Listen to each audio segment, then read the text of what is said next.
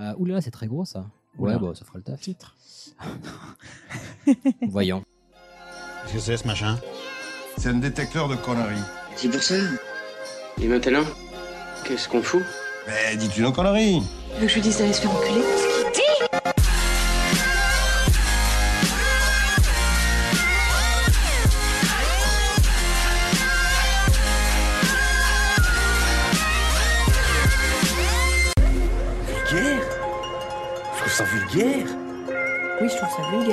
Bonjour et bienvenue pour ce nouvel épisode de Pardon Maman, le podcast de vulgarisation qui traite des petits et des grands sujets pour les rendre les plus vulgaires possibles. Aujourd'hui, avec moi pour vous divertir, j'ai une fine équipe, à commencer par Hicham, Les chouchous Camille, Hello et malheureusement pas de Juan aujourd'hui, mais nous Eh avons non. un super invité qui s'est joint à nous, Oui. et qui est Thibaut.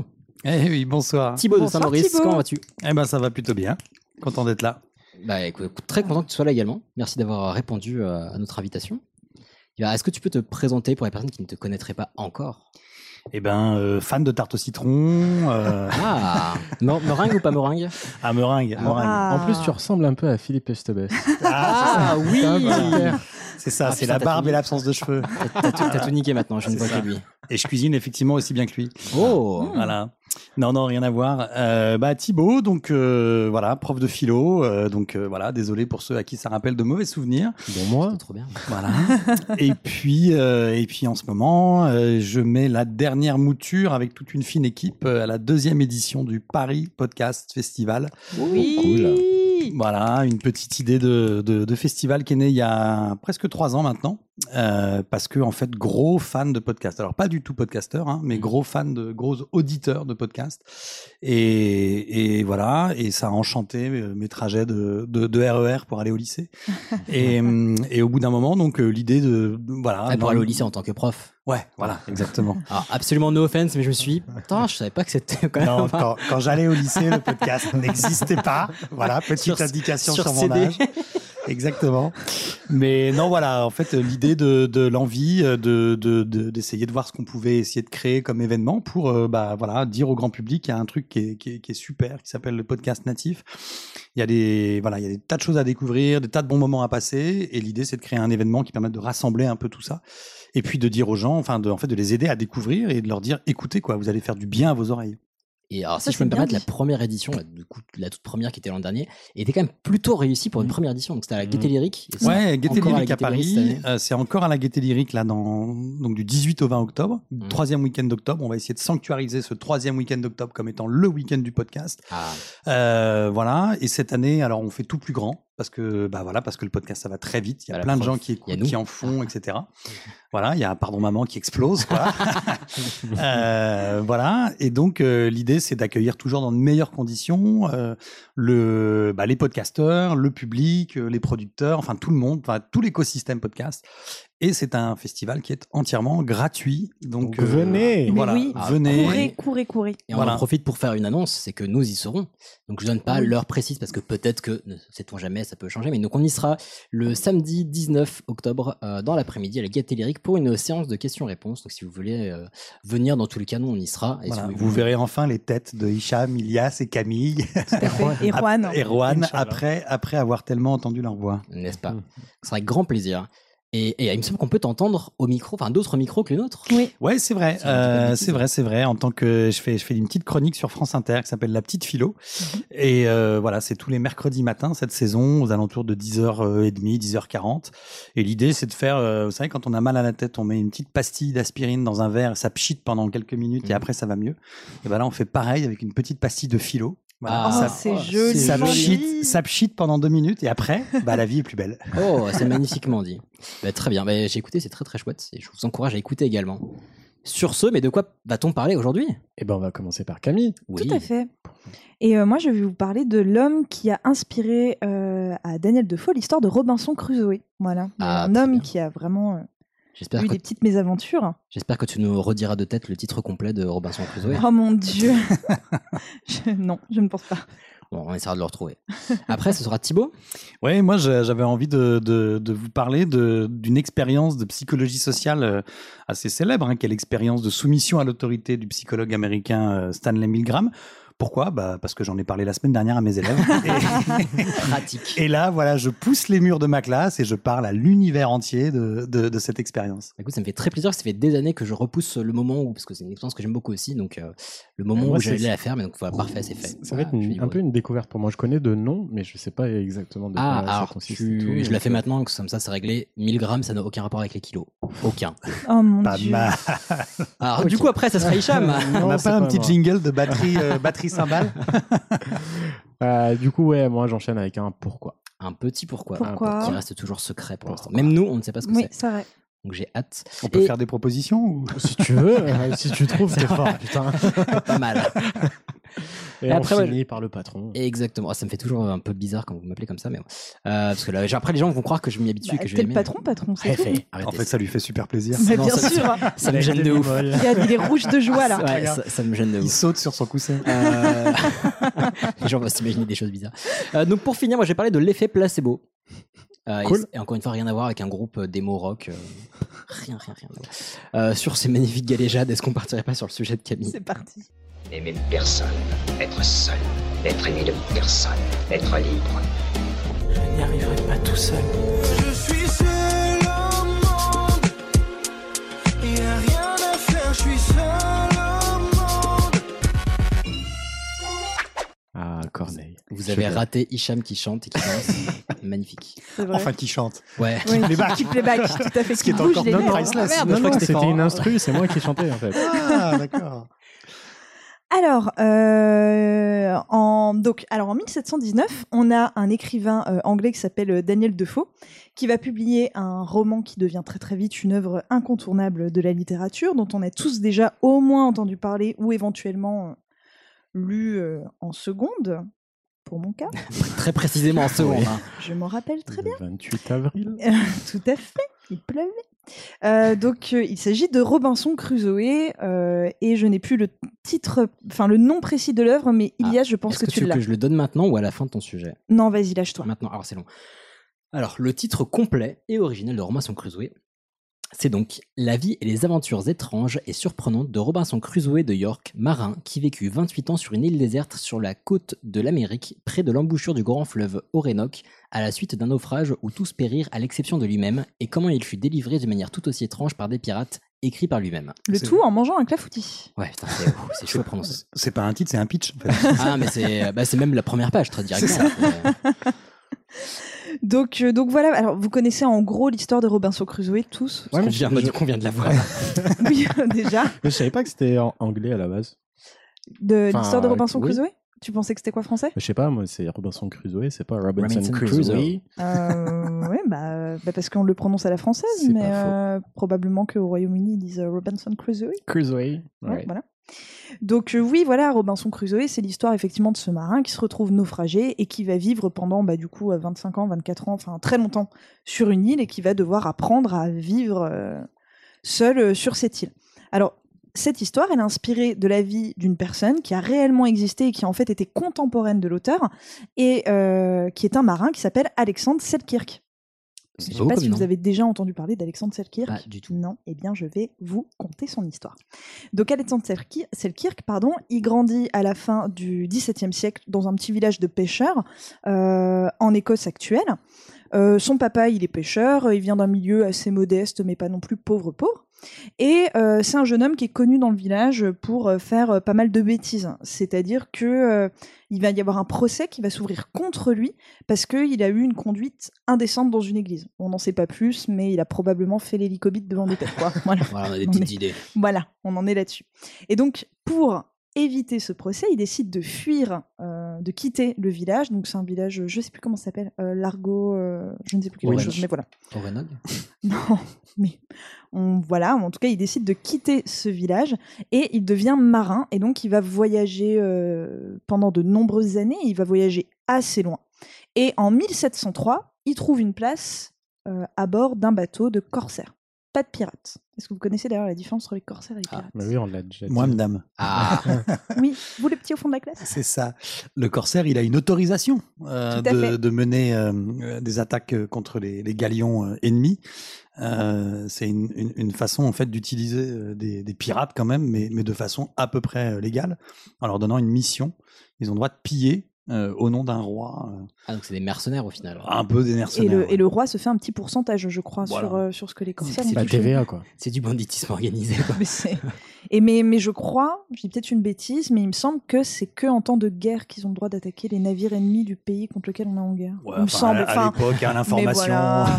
c'était on pas est- très clair. puis on est tout- Puis on est le temps en guerre à l'époque. hein, donc euh, voilà. Donc en tout cas, il intègre euh, effectivement ce bateau de corsaire. Donc merci pour la définition. Et euh, ils partent dans le Pacifique. Et à peu près au bout d'un an de voyage, en 1704, euh, lui, il est, un petit peu monté en grade dans le bateau, c'est-à-dire qu'il est entre les officiers et les, sous-officiers en quelque sorte. Et il constate qu'il y a eu une, une anomalie technique euh, au niveau de la coque du bateau.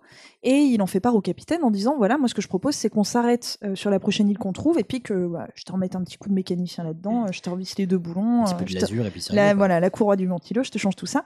Mais on peut pas partir, on peut pas partir sans réparer ça. Et le capitaine, lui, il en a cure, il lui dit non, non, c'est hors de question. On continue, moi je suis sûr que tout va très bien se passer. Et ils se prennent le chou très très fort à bord du bateau. Et il faut savoir que notre petit Alexandre, euh, lui, depuis le début du voyage, dès qu'il y avait eu des tentatives de... euh, ah, comment est-ce que ça s'appelle? Rébellion. Putsch. Mutinerie. De mutinerie, Ah oui, exactement. Parce que Il avait sommes sur un bateau. il avait toujours été dans les coups des mutineries. Donc le capitaine l'avait un petit peu, euh, un petit peu mauvaise contre lui. Et donc notre Alexandre, il lui dit bah écoute, puisque tu veux pas m'écouter, ce qu'on va faire, c'est que tu me donnes euh, une passoire, un paquet de nouilles, et un sac à dos, et moi je veux que vous me débarquiez sur l'île qui est juste là là-bas. Je refuse de continuer à voyager avec vous. Et donc au départ, c'est volontaire. C'est absolument volontaire. C'est euh, c'est un peu osé quand même. Hein. Et, euh, et le, le capitaine, il est très content de pouvoir se débarrasser de Allez, ce banco. trouble fait, et il lui dit allez banco, on vend la caravane et je te dépose là. Donc, rien à voir avec un avion FedEx euh, qui s'écrase. euh, Rien à voir avec un avion Wilson. FedEx. D'accord. ah ouais. Et donc, on va le débarquer. Donc, tandis qu'on s'approche euh, de l'île en question, euh, lui, il va essayer de motiver des copains en fait avec lui et de dire mais venez avec moi. Et tout le monde se dit mais c'est un très mauvais plan ce que tu es en train de nous faire. gros. Absolument. Et donc, il va se faire euh, débarquer tout seul sur l'île de Masatiera, qui est au large du Chili. Et il se fait débarquer donc avec quelques, quelques vivres. On le laisse et on repart. Et lui, il réalise euh, sa bêtise au moment où il voit le bateau partir. Donc, il allume rapidement un feu, il fait des grands signes, il fait coucou, revenez. Je rigolais. les Et le autres se disent ah bah il nous dit au revoir. Voilà, bah, et le capitaine lui fait coucou et décide de ne jamais revenir. Donc on va le laisser là. Voilà. Euh, donc, bonne nouvelle pour lui, néanmoins, petite parenthèse, c'est que quelques semaines plus tard, le bateau va effectivement couler à cause du problème technique. Eh, il avait du nez Et hein. euh, voilà, et presque tout l'équipage est mort noyé pour le coup, donc euh, c'est pas plus mal. euh, mais je- bon, Je retire toute la bêtise que j'ai pensée de cette personne. voilà, mais il n'est pas encore tout à fait euh, tiré d'affaire. Bon, comment va s'organiser sa vie sur l'île? Alors déjà, il va nous faire une petite dépression pendant les huit premiers mois, j'ai envie de dire, tu m'étonnes. Petite dépression. Une légère dépression, donc euh, il a énormément de mal à affronter euh, la solitude. Il va expliquer lui-même plus tard qu'il a été saisi par des angoisses et par de la mélancolie, Sans et que euh, ses journées consistaient à s'asseoir sur le sable et à fixer l'horizon dans le but d'essayer d'apercevoir un bateau euh, approchant pour faire coucou. Oh shit, ça, me rappelle Voilà. mes certaines heures de cours jadis euh, très très longues. Donc quels sont ses biens? Donc ses seuls biens sont son petit coffre de marin avec euh, quelques vêtements, des couvertures. Il a également un fusil, une livre de poudre, donc tu vas pas bien loin, hein.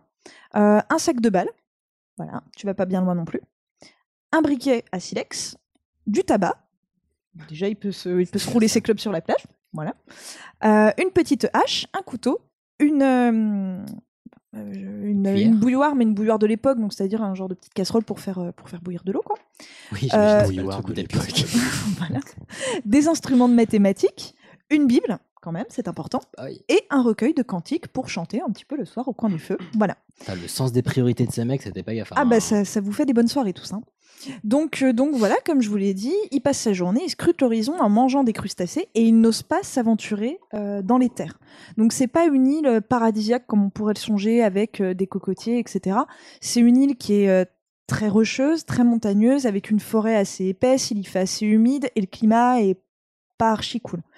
Donc euh, voilà, donc il vit sur la plage, il ose pas rentrer à l'intérieur de l'épaisse forêt de l'île. Et là arrive la saison de reproduction des, lions- des lions de mer.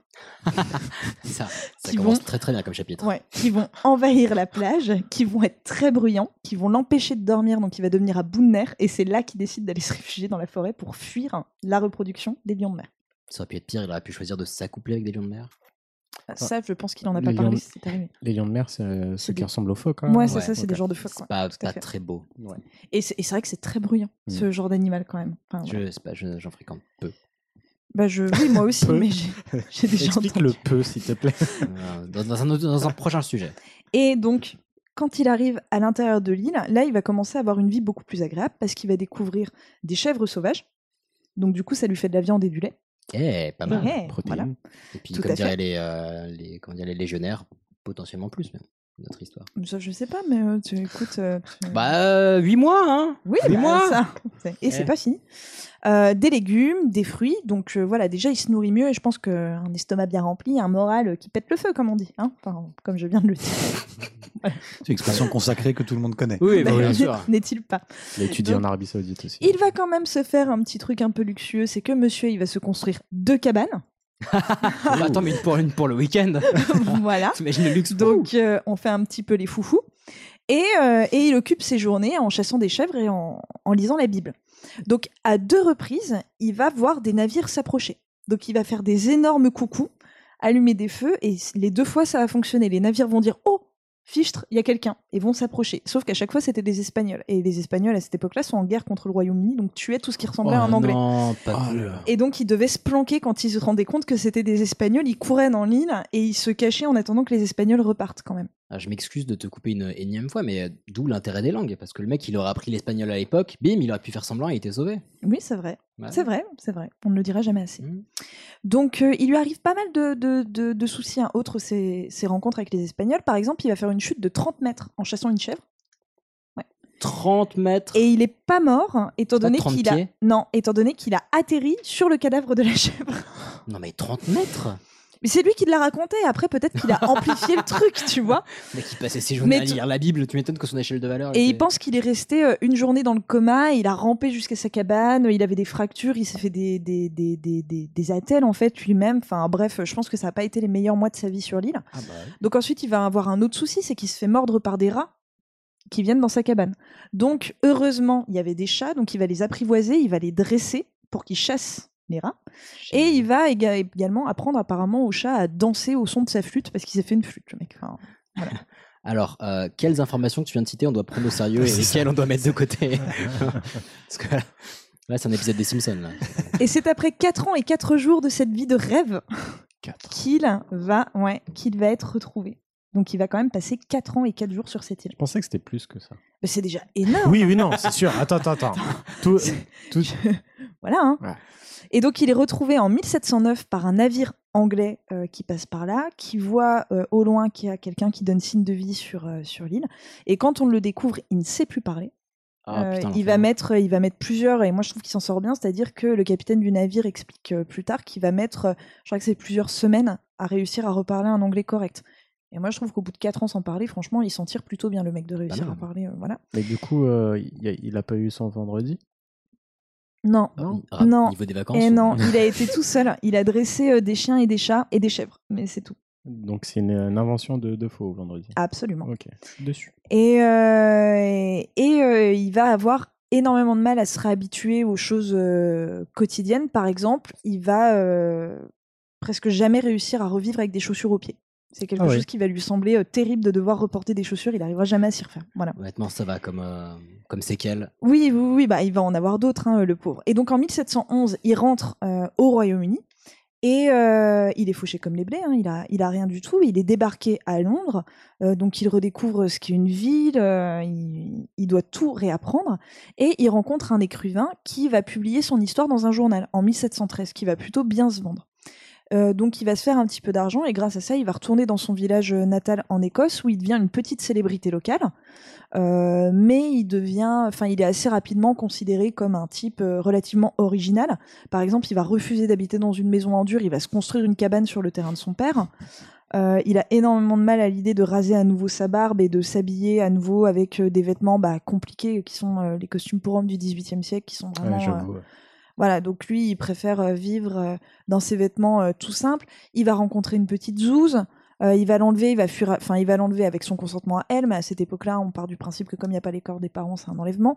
Ils vont partir à Londres. Bon, au final, il va pas se marier et en fait, il n'arrivera jamais à se réadapter à la civilisation. Il va toujours dire que son île et que sa tranquillité en fait va lui manquer, étant donné qu'il a toujours expliqué qu'il avait été très heureux sur cette île, sauf les huit premiers mois. Et il décide de reprendre la mer. Ouais. Ouais. Donc il retourne euh, sur des bateaux et il va travailler sur un négrier. Et en 1721, au large des côtes africaines sur ce négrier, euh, il meurt. Alors, il y a deux versions. Soit il meurt noyé en tombant du bateau, euh, soit il meurt Il de la suicide. fièvre jaune. Ah non. Ouais, non, non. Ah. Mais bon, dans tous les cas, il meurt. Voilà. Et il semblerait du coup que Defoe les rencontrait dans un bar très tard le soir à Londres Et que c'est ça qui lui a donné. et que c'est tout à fait ça qui lui a donné l'idée. De toute façon, ce type-là revient à Londres en 1711 et euh, Defoe publie à Londres son ouvrage en 1719. Et en tout cas, Defoe ne s'est jamais euh, caché du fait que ce soit inspiré de la vie de ce mec-là. C'est fou, mais ça veut dire qu'il y a vraiment un intérêt à traîner tard dans les bars à Londres. quoi. Ah bah, je, écoute, voilà, on sait quoi faire le week-end prochain, tous à Londres. Euh, donc, ce qui est assez amusant, c'est qu'en 1966, du coup, l'île Massatira euh, a été rebaptisée l'île Robinson Crusoe et non pas l'île euh, Alexandre. c'est le Kirk. Mais par contre, l'île d'à côté a été baptisée plus récemment l'île euh, Alexandre Selkirk. Mais il n'a jamais été dessus. Et en 2005, il y a des historiens qui se sont dit, mais c'est quand même dingue cette histoire, allons voir si c'est vrai. Et on a retrouvé les vestiges des cabanes de Ouf, ce mec-là. Ouais, tout à fait. Donc, En euh, je- 2005. Ouais, donc je pense que si on 300 va, si on va aujourd'hui sur l'île, je pense pas que ce soit une île excessivement touristique. hein, c'est un petit peu euh, la Sainte-Hélène euh, de l'Amérique du Sud. Mais euh, C'était pas l'île de la première saison de Colantin. Non, je ne pense pas. Non. Trop bien. Mais en tout cas, euh, il y a, on a aujourd'hui euh, les vestiges euh, que ce mec a laissés lors de ses quatre années euh, sur l'île. Et si vous allez voir les photos de cette île euh, un petit peu sur internet, c'est vrai qu'elle a l'air quand même relativement inhospitalière, archi fat. Enfin, je sais pas, moi, c'est un petit peu comme ça que, enfin, quand on regarde, c'est un peu des photos comme un peu Madère, quoi. Ça a l'air d'être une ville, une île super accidentée. euh, Aucune idée Ouais. ouais, mais enfin, pas une île très chaleureuse, Mhm. pas très accueillante, pas très tropicale, quoi. Voilà. Donc j'espère que cette histoire euh, vous aura plu. Ceci est un oui. Ah oui, et, et je suis plutôt partagé parce que je suis à la fois impressionné par son mi-aplomb, mi-bêtise initiale et euh, par putain, mais ce qu'il a réussi à faire quoi. Enfin, Ouais. 4 ans de, de, de, de- bah, bref, de 4 ans d'aventure euh, seul à survivre. Mais, ce qui est dingue, c'est que tous ces cas-là, souvent tu regardes, c'est des gens qui ont énormément de mal à se réadapter à la civilisation, Ouais, bah en fait, après. hein. Bah, déjà, le temps de t'adapter, et puis enfin bref, c'est des- ouf quoi. Hmm. Je pense que tu dois te dire, bah, tu dois te conditionner pour Ouais. potentiellement te dire, bon bah, je dois me, me conforter avec euh, ce que j'ai. Bah, parce que je pense qu'en fait, au bout d'un moment, lui, il devait se dire que jamais il ne c'est sortirait de, de cette île. En fait, je pense qu'il en avait tiré son Mais parti. déjà, ouais, euh, survivre 4 ans dans une île déserte, c'est. euh, Et les huit premiers mois en bouffant que des crustacés, quand tu vois que dans Colanta ils s'en plaignent au bout d'un mois, alors qu'en plus ils ont du riz, les gars, quoi. tu vois? J'avoue, j'avoue. Pas mal. Bah écoute, merci beaucoup. Mais je vous en prie. m'a- Maintenant, ça me fait un peu Merci. flipper de partir en bateau, mais enfin, bon, en tout cas, je. Non, mais demande pas être débarqué du coup. Ouais, ouais. ça- C'est vrai que le postulat de base était un peu compliqué. Mais du coup, il me semble qu'on va passer à Thibaut. Oui. Pour bien entamer l'expérience, je devais tout d'abord affirmer mon autorité. À chaque fois que M. Rivoli se trompera, vous lui infligerez une punition.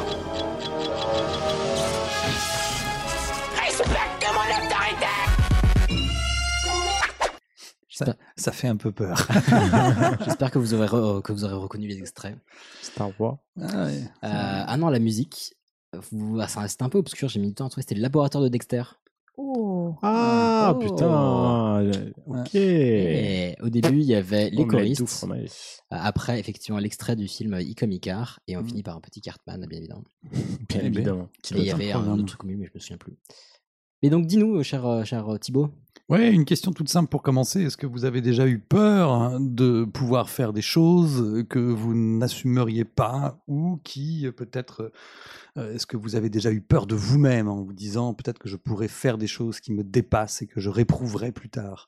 Est-ce que vous avez eu déjà peur Oh, sûrement, de oui. ne pas être capable de maîtriser quelque chose qui serait le mal ou la méchanceté en vous?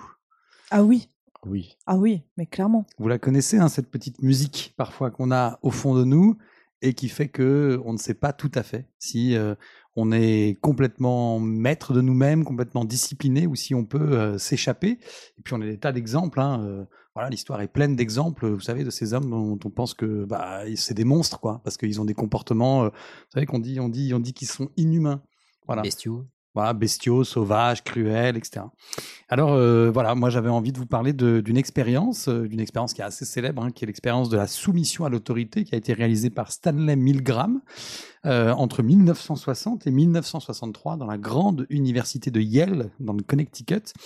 Alors Milgram, c'est un psychologue social. Donc c'est quelqu'un qui s'intéresse à la façon dont nos comportements euh, dans des situations sociales euh, sont déterminés euh, par des causes psychologiques ou en tout cas les répercussions à l'inverse de ces situations sociales sur des causes psychologiques. Pour le dire simplement, en fait, c'est qu'est-ce que ça change de pas être tout seul? Alors, on parlait de Robinson Crusoe hein, qui était tout seul. Qu'est-ce que ça change de pas être tout seul quand on est dans des situations collectives, sociales? Le poids de l'opinion publique. voilà, le regard des actes, autres, le conformisme, euh, voilà. Et sur le conformisme, c'est marrant parce que Milgram, justement, un de ses profs, c'est un prof qui s'appelle Solomon H et qui est un des, des pères fondateurs de la psychologie sociale. Et peut-être vous connaissez euh, le- le- l'expérience de H qui est aussi très célèbre, euh, où on fait comparer des, des- des segments Oui.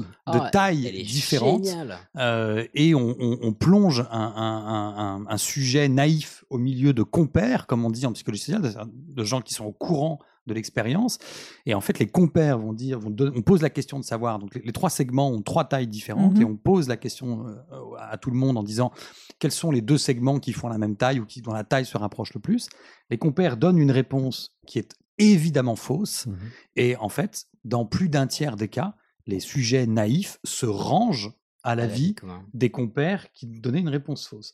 C'est-à-dire que dans plus d'un tiers des cas, des individus lambda, voilà, on est tous des individus lambda, et ben des individus lambda sont capables de dire quelque chose qu'ils savent objectivement faux, évidemment faux, pour se ranger à l'avis de la majorité.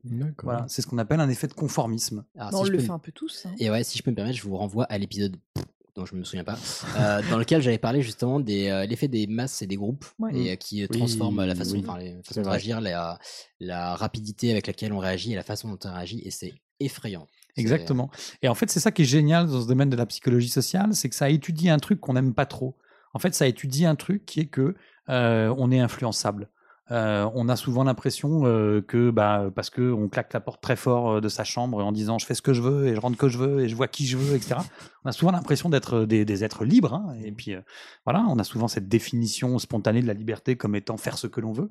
La psychologie sociale, c'est cette petite musique qui dit bah pas tellement en fait. Hein. Regarde, t'as acheté des converses comme tout le monde, tu portes un jean comme tout le monde. Tout d'un coup, il fait froid, euh, t'achètes les mêmes euh, hugs que tout le monde. euh, voilà. Je viens de regarder nos pantalons. C'est ça. C'est chaud.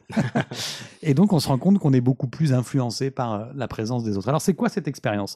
Eh ben, cette expérience, c'est une expérience assez troublante et qui a fait énormément polémique à l'époque. Et même Milgram, il a été euh, pendant un temps suspendu euh, de euh, l'équipe locale euh, des psychologues, hein, parce qu'on a considéré que son expérience, elle flirtait un peu avec euh, l'éthique scientifique. Euh, alors l'idée, vous allez voir, elle est un peu tordue. Euh, ça consiste en fait à, à- à faire paraître au départ une fausse annonce euh, dans le journal local pour recruter des, des- des sujets euh, afin de participer à une expérience scientifique euh, qui est présentée comme étant une expérience de psychologie sur notre capacité à apprendre et à mémoriser. Voilà, c'est une expérience qui doit nous apprendre un peu davantage à, enfin, les manières dont on, dont nous-mêmes on est capable de mémoriser, voilà, le fonctionnement de la mémoire. Donc il y a des gens qui se présentent parce que c'est très bien payé. Voilà. Ah. Euh, c'est très bien payé pour une heure à peu près de temps. Il y a des gens qui se présentent. Et les gens qui se présentent, euh, eh bien, on va les appeler les sujets. Voilà. Et ils sont présentés euh, à un- quelqu'un qui va jouer le rôle du scientifique, donc qui a une blouse blanche, euh, qui est plutôt quelqu'un d'âgé, qui est plutôt quelqu'un de, de, de, de- de très sûr de lui, euh, euh, qui euh, surjoue un peu son côté scientifique. Le comme- stéréotype euh, voilà, scientifique. pour s'investir euh, un peu d'une autorité scientifique. Vous savez, c'est comme dans les pubs de lessive. hein. Euh, Il y a toujours un moment où on passe dans le laboratoire et il y Oh a là un gars Ah en oui. blouse blanche qui nous dit et c'est scientifiquement prouvé. Canard Ouais. meilleur avec un truc bleu à l'intérieur. C'est ça, voilà. Et comme pour le dentifrice aussi. Aussi. Il y a toujours, Oui, ce que j'allais il y a dire, toujours le- moment ouais. où on passe au laboratoire avec la blouse blanche. Voilà. Bon. C'est ça. Euh, donc il y a ce premier gars, donc en blouse blanche, qu'on va appeler l'expérimentateur ou en tout cas le, le, le- le scientifique. Et puis il y a- et donc lui, il est au courant hein, de- du fait que cette expérience est fake. En fait, on va pas du tout s'intéresser à la manière dont on apprend et dont on mémorise, mais on va s'intéresser à autre chose. Et puis il y a un deuxième compère. Ce deuxième compère, donc le compère, c'est celui qui est au courant du sujet de l'expérience. Lui, il va être assis derrière une vitre sur une chaise électrique, et lui, il est censé jouer le rôle de celui qui apprend. Le dispositif est tout simple. Le sujet qui a été recruté, donc qui est naïf, hein, qui ne connaît pas euh, le rôle de l'expérience, on lui dit voilà, il va falloir que tu lises une liste de mots. Cette liste de mots, euh, le- le- l'apprenant, l'élève qui est sur son siège, il doit les mémoriser. Et ensuite, tu vas le réinterroger. Et à chaque fois qu'il va se tromper, tu vas lui infliger une décharge Électrique. électrique. Mmh. Voilà. Et peut-être dit chef genre oh, oh, oh, pas chaud là, pas chaud. Et plus il commet d'erreurs, c'est-à-dire à la deuxième erreur, on double le volume de la décharge. Et on monte, on monte comme ça. Donc. Jusqu'à ce que mort s'en suive Alors, ou- ben, Ah, en tout bah, tu cas, feras pas si bien dire. voilà. Donc, on commence par une première décharge de test de 45 volts. Et l'expérience peut monter jusqu'à euh, 300 volts. Alors attends. Ah oui, ça fait chaud dans les, dans les marines comme ça. 45 volts, ça rep- représente quoi? Euh, la, Oh. mo- la moitié de 90. Ah, merci. Non, mais. À peu, peu euh, de choses près. Aucune idée pas, parce que, parce Alors, moi, j'ai fait philo et pas physique. C'est vrai. Une pile LR6, je crois que c'est 6 volts. ok. Voilà. je sais pas. Une petite châtaigne, quoi. Petite, Ok. euh, Non, Ok. non, non, pour faire très simple, 45 volts, c'est pas du tout létal. C'est. euh, Ça ouais, fait un aïe. je- Non de souci. petit, petit poc euh, dans les, les pieds des micros. Non, effectivement, 45 volts, c'est juste un petit euh, oui, effectivement. Et ça peut être, euh, je sais pas si c'est exactement ça, mais ça peut être, mettons, tu vois, le- l'équivalent, je sais pas, des- je sais pas, si t'as déjà Truc touché les- statique là. euh, ça ou euh, les barrières euh, électrifiées pour les animaux, pour les vaches, trucs comme ça. Non. Bon, bah, tu- en, gros, en gros, tu peux les toucher sans avoir de dommages physiques, sans être brûlé. Voilà. Voilà, on retire, en fait, on retire vite la main parce qu'on Ouais. a l'impression que ça pique. D'accord. ça- ok. voilà. Ok. Ça marche. Euh, donc, alors, donc on a ce dispositif hein, où euh, le sujet, qui, qui, qui est- lui n'est pas au courant de l'expérience, croit que dès que l'élève se trompe, euh, il va infliger donc une décharge électrique. Alors là où c'est un peu pervers, c'est que juste avant de commencer l'expérience, euh, pour euh, renforcer la croyance du sujet, euh, on fait un test sur la machine et là, l'élève reçoit une vraie décharge de 45 volts et donc il réagit de manière extrêmement crédible puisqu'il reçoit vraiment cette décharge de 45 volts. Et en fait, une fois que ça commence l'expérience et que les, les- les- les voltages augmentent, évidemment, il ne reçoit plus rien. C'est un acteur qui joue euh, les gémissements, les cris, la souffrance, etc., etc. Donc vous avez compris, en fait, le but de cette expérience, c'est d'essayer de tester euh, l'hypothèse de la soumission à l'autorité. C'est-à-dire jusqu'à jusqu'où, jusqu'à quand et pourquoi et Hmm. comment des individus qui sont de bonne foi, de bonne volonté, qui, Peuvent qui, aller- voilà, peuvent aller euh, dans euh, l'obéissance à euh, une situation et des ordres qui manifestement vont heurter leur conscience morale ou en tout cas ils vont avoir en face d'eux quelqu'un qui exprime de la souffrance. Alors d'où ça vient? Euh, ce type d'expérience Pourquoi est-ce qu'on fait ce type d'expérience? Euh, Milgram, il n'est pas particulièrement pervers, hein, ou il n'est pas particulièrement... oh, euh, peut-être un peu enfin, quand peut-être un même. peu, mais bon, euh, voilà, on ne sait pas. En fait, c'est une question qui agite euh, les sciences humaines depuis la, fin de la Seconde Guerre mondiale. bah, bien sûr. Exactement. Comment est-ce qu'on a pu en arriver là en fait? Exactement. Ouais. Parce qu'il y a deux hypothèses. Ou bien tous les bourreaux nazis euh, des camps, des massacres, des, des massacres de l'armée, etc. Ou bien tous ces gens-là sont des monstres. Auquel cas, ça fait quand même beaucoup de monstres dans l'humanité.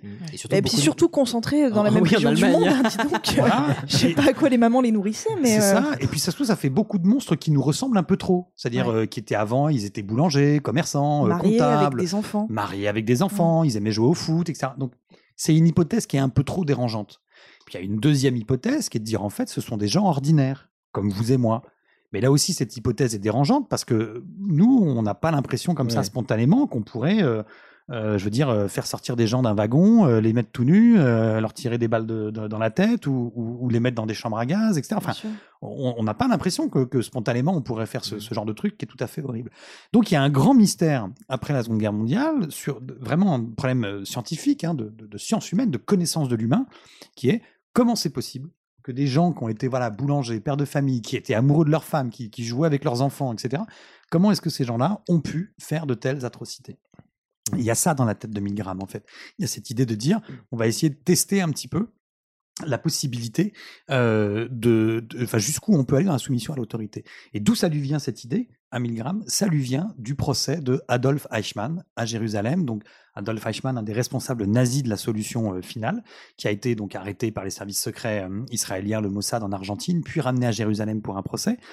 Et pour la petite histoire, la philosophe Anna Arendt, qui était à ce moment-là euh, euh, à New York et qui écrivait des, des longs articles pour, pour les journaux, euh, est envoyée pour suivre le procès de Adolf Eichmann. Et elle sort un bouquin ensuite qui s'appelle Eichmann à Jérusalem, et c'est dans ce bouquin qu'elle monte une hypothèse philosophique qui est très célèbre, enfin assez célèbre, et en tout cas qui, qui fait toujours débat, euh, qui est l'hypothèse de la banalité du mal.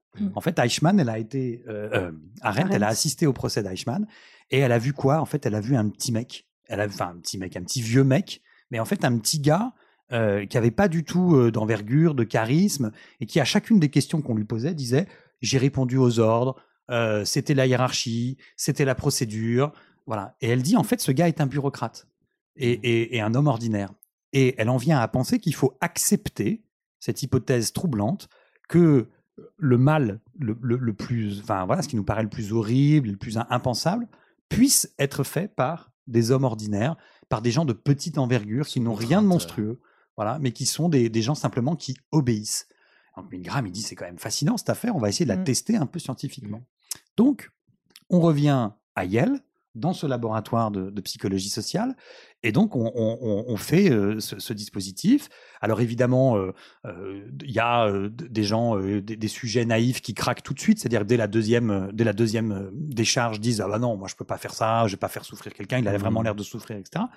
Euh, et puis à ce moment-là, en fait, quand, quand ça heurte la conscience de- du sujet, euh, ce qui est intéressant, c'est que le gars en blouse blanche, là, celui qui se lave les dents avec du dentifrice euh, efficace et, et qui prend soin de son lave-vaisselle, eh bien, ce, ou de son lave-linge, ce gars-là, il, il- il- il a des réponses toutes faites pour encourager les gens. La personne à le faire. Ah, Voilà. Continuer. Voilà, la première réponse, c'est de lui dire veuillez continuer, s'il vous plaît. Ça reste relativement courtois, le vouvoiement, la formule de politesse. Deuxième euh, réponse l'expérience exige que vous continuiez. C'est-à-dire là, il faut, il faut coup de pression. un petit coup de pression et surtout, tout d'un coup, c'est euh, C'est une obligation. c'est une obligation liée en fait à, à- à l'expérience. Ensuite, c'est il est absolument indispensable que vous continuiez. Oh, Donc là, il n'y a plus de choix possible. pas le choix. Quoi. Et puis, quatrième étape, vous n'avez pas le choix. Vous devez continuer. Et donc, l'individu se trouve totalement déresponsabilisé dans, dans ce qu'on pense être un libre Ouais, arbitre. Exact. Voilà. C'est plus lui qui choisit, c'est l'expérience. Qui lui impose de euh, En tout faire cas, c'est comme ça qu'on lui parle. Oui, oui, voilà. Et, et- et c'est symbolique en fait de la manière dont dans certaines organisations, alors euh, militaires ou dans Mhm. certaines euh, Mhm. même euh, organisations d'entreprise, alors toutes choses égales par ailleurs parce qu'il n'y a pas forcément de massacre derrière, mais on dit à des gens de licencier d'autres personnes ou d'annoncer des voilà des, Oui, ou alors bêtement, mais pourquoi on fait comme ça Bah, Parce qu'on a toujours fait comme ça. Exactement. Et, euh, Et, euh, si ça te plaît pas, bah, c'est pas grave, on pollue, on pollue en produisant de cette manière-là, mais ça te plaît pas, etc. Bon. Euh, donc cette expérience, elle, elle place les sujets dans des états de stress importants. Et alors le plus flippant, attention, c'est le moment du résultat, hein, c'est le moment du pourcentage de gens Tiens. Ah, qui putain, sont allés, euh, qui sont allés infliger euh, la décharge la plus importante. Qui Voilà. est létale, elle, pour le coup? Ouais. Alors qui est censé être, si ce n'est létal, en tout cas, qui est censé faire perdre connaissance aux. Oh là là là Alors par là. contre, petite précision, c'est que les gens, il me semble que dans la première expérience, les gens n'étaient pas obligatoirement euh, au courant que c'était une décharge lé- létale. Il me semble qu'il y a eu des, des- des variantes où il y avait des têtes de mort, etc. Mais Et- la première expérience, ils n'étaient pas forcément au courant. Exactement, ils n'étaient pas forcément au courant que ce qu'ils allaient infliger pouvait être mortel. Mais il voyait bien que la personne Ah souffrait légèrement avant. Oui, parce qu'en fait, du côté du, de celui qui joue le rôle de celui à qui on inflige les décharges électriques, il y a aussi tout un, un programme de jeu. Par exemple, euh, à 150 volts, il doit supplier qu'on le libère et que l'expérience s'arrête. À 270 volts, il doit crier de manière extrêmement violente. Euh, et puis, à 300 volts, euh, bah, en fait, il doit perdre connaissance, ne plus répondre. Voilà, il doit euh, Oh faire semblant qu'il perd connaissance. J'imagine les gens qui rajoutaient une décharge genre. Ouais, elle pompe pas, bon, j'en mets une autre. hein. Ouais, C'est une décharge de combien de temps On sait ça ou pas? Ah non, là, je n'ai pas, j'ai pas cette info aussi précise. Non, non, mais, Mais je pense que même déjà me- 3 ça- secondes. non, mais c'est ça- ça- Mais 3 secondes, c'est énorme. Oui, bah voilà. Non, la bonne question, Non. je vais vous dire, la bonne question Ah. que je n'ai pas, mais peut-être euh, vous avez la réponse. C'est- combien une décharge de taser? Ah, oh putain, très bonne Ah question. oui, c'est une Ah, Je crois que c'est dans les 1000. Si je dis pas de bêtises. Ah ouais, 1000, ça te met quelqu'un par terre direct, quoi. Bah, je crois que C'est le, c'est. c'est le but. concept. C'est le concept du taser. Mais bon, alors le résultat. On y va. Euh, faites, faites vos jeux. Combien de pourcentage de sujets qui ont fait cette Ouais, je suis expérience biaisé parce que je. Moi, j'ai envie de dire plus d'un sur deux. Moi, j'ai envie de dire euh, 55%. Ok, Hicham. Je ne sais pas. Euh, il faut- deviner. Ça n'est pas une réponse. L'épisode l'exige. Exactement. Allez, 75%. Ah, ok. Soyons fous. 65. Ah Ilias bah, on s'est pas mouillé, quoi. 65 Ouais. Ah. je- 65% des Ouais, gens. J'aime bien les expériences de psycho. 65% des sujets qui ont Oh, participé à cette expérience, ouf. en fait, alors, Flippant. ne sont pas forcément allés jusqu'au bout.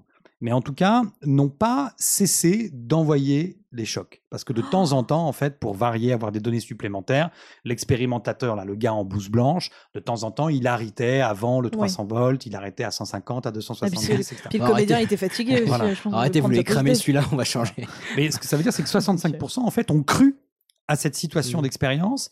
Et en fait, ont cru Énorme. à, euh, au fait que, ça, que c'était légitime, puisque en fait, c'était, Un on monsieur était dans un laboratoire, il y a un monsieur en blouse blanche, on est payé pour ça, il y a une annonce dans le journal local, je suis à la fac, enfin, il y a des tas de choses, horrible. voilà, qui font que on a des, de bonnes raisons de croire que ce qu'on nous demande de faire, il faut le faire. Puis si le mec vient en blouse blanche, c'est que c'est sérieux. Sinon, il serait habillé normal, tu vois. Mais exactement, exactement. Et, et- mais le fait que ça se passe à la fac, c'est important. Mm. Le fait aussi que Mm. c'était payé, qu'il y a eu une annonce dans le journal local. Enfin, tout ça, en fait, ça constitue de bonnes raisons de croire que on est euh, voilà. Mm. Et en même temps, on a en face de soi une aussi une excellente raison de croire qu'il faut s'arrêter. C'est-à-dire qu'on a un gars qui hurle. Mm. Voilà. Donc euh, c'est un peu flippant. Et alors, euh, du coup, euh, Milgram fait cette expérience. Il se rend compte des résultats absolument incroyables. Et donc entre 61, entre 60 et 63, pardon, il fait les premières, il met au point cette expérience avec des tas de variantes. Alors, excuse-moi, est-ce qu'il disait au sujet, à la fin, est-ce qu'il leur expliquait le concept? Ouais, à la fin de l'expérience, il y a un Il- débrief. Il devait se sentir Mm. un peu con quand même. Voilà. Et Je crois que l'éthique l'exige que t'expliques à la fin le. alors voilà, mais de- c'est aussi, en fait, c'est aussi une des raisons pour lesquelles euh, cette expérience, elle a été très contestée, c'est parce qu'elle place les sujets dans un état de stress Mais très ouais. puissant. Et alors, donc il y avait deux débriefs. Il y avait un débrief à la fin de l'expérience avec un questionnaire, comment vous sentez-vous, pourquoi avez-vous fait ça, etc., etc., où on force le, le sujet à essayer de- d'expliciter ce qu'il a fait pour essayer de comprendre. Euh, et ce qui est intéressant, c'est que en fait, ils ont envoyé le même questionnaire aussi un an après. Pour voir aussi comment les gens finalement revenaient sur cette expérience et essayer de comprendre froid. voilà, à froid et puis aussi évidemment de voir les traces qu'elles avaient laissées et éventuellement les, les changements dans le comportement ou dans la gestion des émotions. Oh, bah, ils ont tous fait le Vietnam. Ah bah c'est tout ça. Voilà. Alors, a- tu fais bien, Ilias, de parler du Vietnam, parce que donc les expériences, elles commencent donc entre 60 et 63. Donc, les Américains sont pas encore au Vietnam, et on a dit hein, que c'était venu dans la, dans la tête de Milgram à propos de la Seconde Guerre mondiale. Sauf qu'à partir de 65, donc les Américains débarquent au Vietnam, Mhm. euh, et que bah, comme euh, voilà, on le sait, euh, cette guerre, euh, comme aucune des guerres euh, n'est propre, hein, Non, et que il- voilà, il y a eu Mhm. plutôt pas mal de massacres, euh, du napalm sur les populations civiles, euh, des villages massacrés, etc. Euh, et à la fin de sa carrière, en 74, Milgram fait un bouquin qui fait la synthèse en fait de, de cette expérience et de toutes les variantes qu'il a, qu'il a pu mettre au point. Euh, et ce qui est très intéressant, c'est que dans ce bouquin, donc il y a toute une première partie dans laquelle il y a un retour sur l'expérience et une réflexion profonde sur le rôle de l'obéissance dans les sociétés. Avec un truc qui est un peu troublant, qui est que, euh, en fait, les sociétés, elles fonctionnent aussi parce que globalement, les gens obéissent aux normes en vigueur et aux Mhm. autorités, aux institutions. Enfin, à l'inverse, on voit bien qu'on aurait vachement de mal à vivre dans une société dans laquelle, en fait, il n'y aurait pas d'obéissance. Euh, je veux dire, il n'y a pas grand chose qui pourrait fonctionner. Enfin, comment vous voulez prendre le métro si les gens obéissent pas de manière globale? Surtout qui va conduire le métro. Ouais, et puis qui va creuser, ça pose beaucoup de Voilà, questions. les gens vont s'asseoir par terre. Enfin, bon, ça va être un Oh, bordel. bah, quoi. ça arrive déjà. Voilà. mais bon. Euh, et donc voilà, juste pour terminer, en fait, ce qui est, amusant, c'est que quand euh, Milgram écrit son bouquin en 74, où d'abord, bon, il tire toutes les leçons en termes de, ce que ça raconte, de l'obéissance dans nos sociétés, etc. Euh, en 74, on, on- a eu de- quasiment toute la guerre du, du Vietnam, et enfin, en tout cas, la présence américaine là-bas. Et ce qui est intéressant, c'est que du coup, euh, il y a eu des massacres aussi de gens ordinaires, enfin d'Américains moyens, etc. Euh, on les appelait les baby killers, quoi, quand ils revenaient, euh, les, les- les- ces jeunes qui étaient partis faire la guerre au Vietnam, enfin les opposants à la guerre. Et, et donc, il ose voilà, dire que ça n'est pas du tout le seul problème de l'Allemagne nazie et d'un contexte culturel, euh, voilà, et que ce, type d'expérience peut renseigner en fait sur le fait aussi que finalement n'importe quel homme est concerné. Et d'ailleurs, de jeunes Américains ont aussi été euh, euh, pris dans ces massacres. On pense à Maylin, hein, euh, village massacré par une unité de l'armée américaine. Et, ça donne tout d'un coup un tour extrêmement subversif à cette expérience pour la société américaine des années 70, parce que bah, l'idée c'est que les monstres voilà, ne sont pas à l'extérieur, les monstres ne sont pas des étrangers, les monstres en fait sont en chacun de nous à partir du moment où on est dans un contexte et dans un ensemble de- d'architecture de, croyances qui rend possible euh, ben, la réalisation d'actions qui nous paraissent spontanément et individuellement totalement euh, folles, quoi, totalement horribles, d'infliger de la souffrance à quelqu'un, mais pris dans un contexte. Voilà, c'est assez flippant. Euh, Il y a plus de la moitié des, des, des sujets qui eh ben, infligent des décharges électriques manifestement euh, Dangereuses. euh, voilà, et dangereuses à, à d'autres sujets. Voilà, donc on a commencé avec une question hein, qui est, ben voilà, est-ce que parfois on a peur de perdre les pédales? Ben, On termine avec cette question aussi, hein, c'est que finalement les monstres sont en nous, les monstres sont pas en dehors de l'humanité, mais ce que révèle cette expérience de Milgram, c'est que en fait, ben, l'inhumain, c'est ce qu'il y a de plus proche de l'humain, quoi. Et que ben faut faire Il y a un une peu, partie de monstre en chacun. voilà, faut faire un peu gaffe parce que parce qu'on n'est pas à l'abri euh, de, de tomber du, du côté obscur de la force, quoi.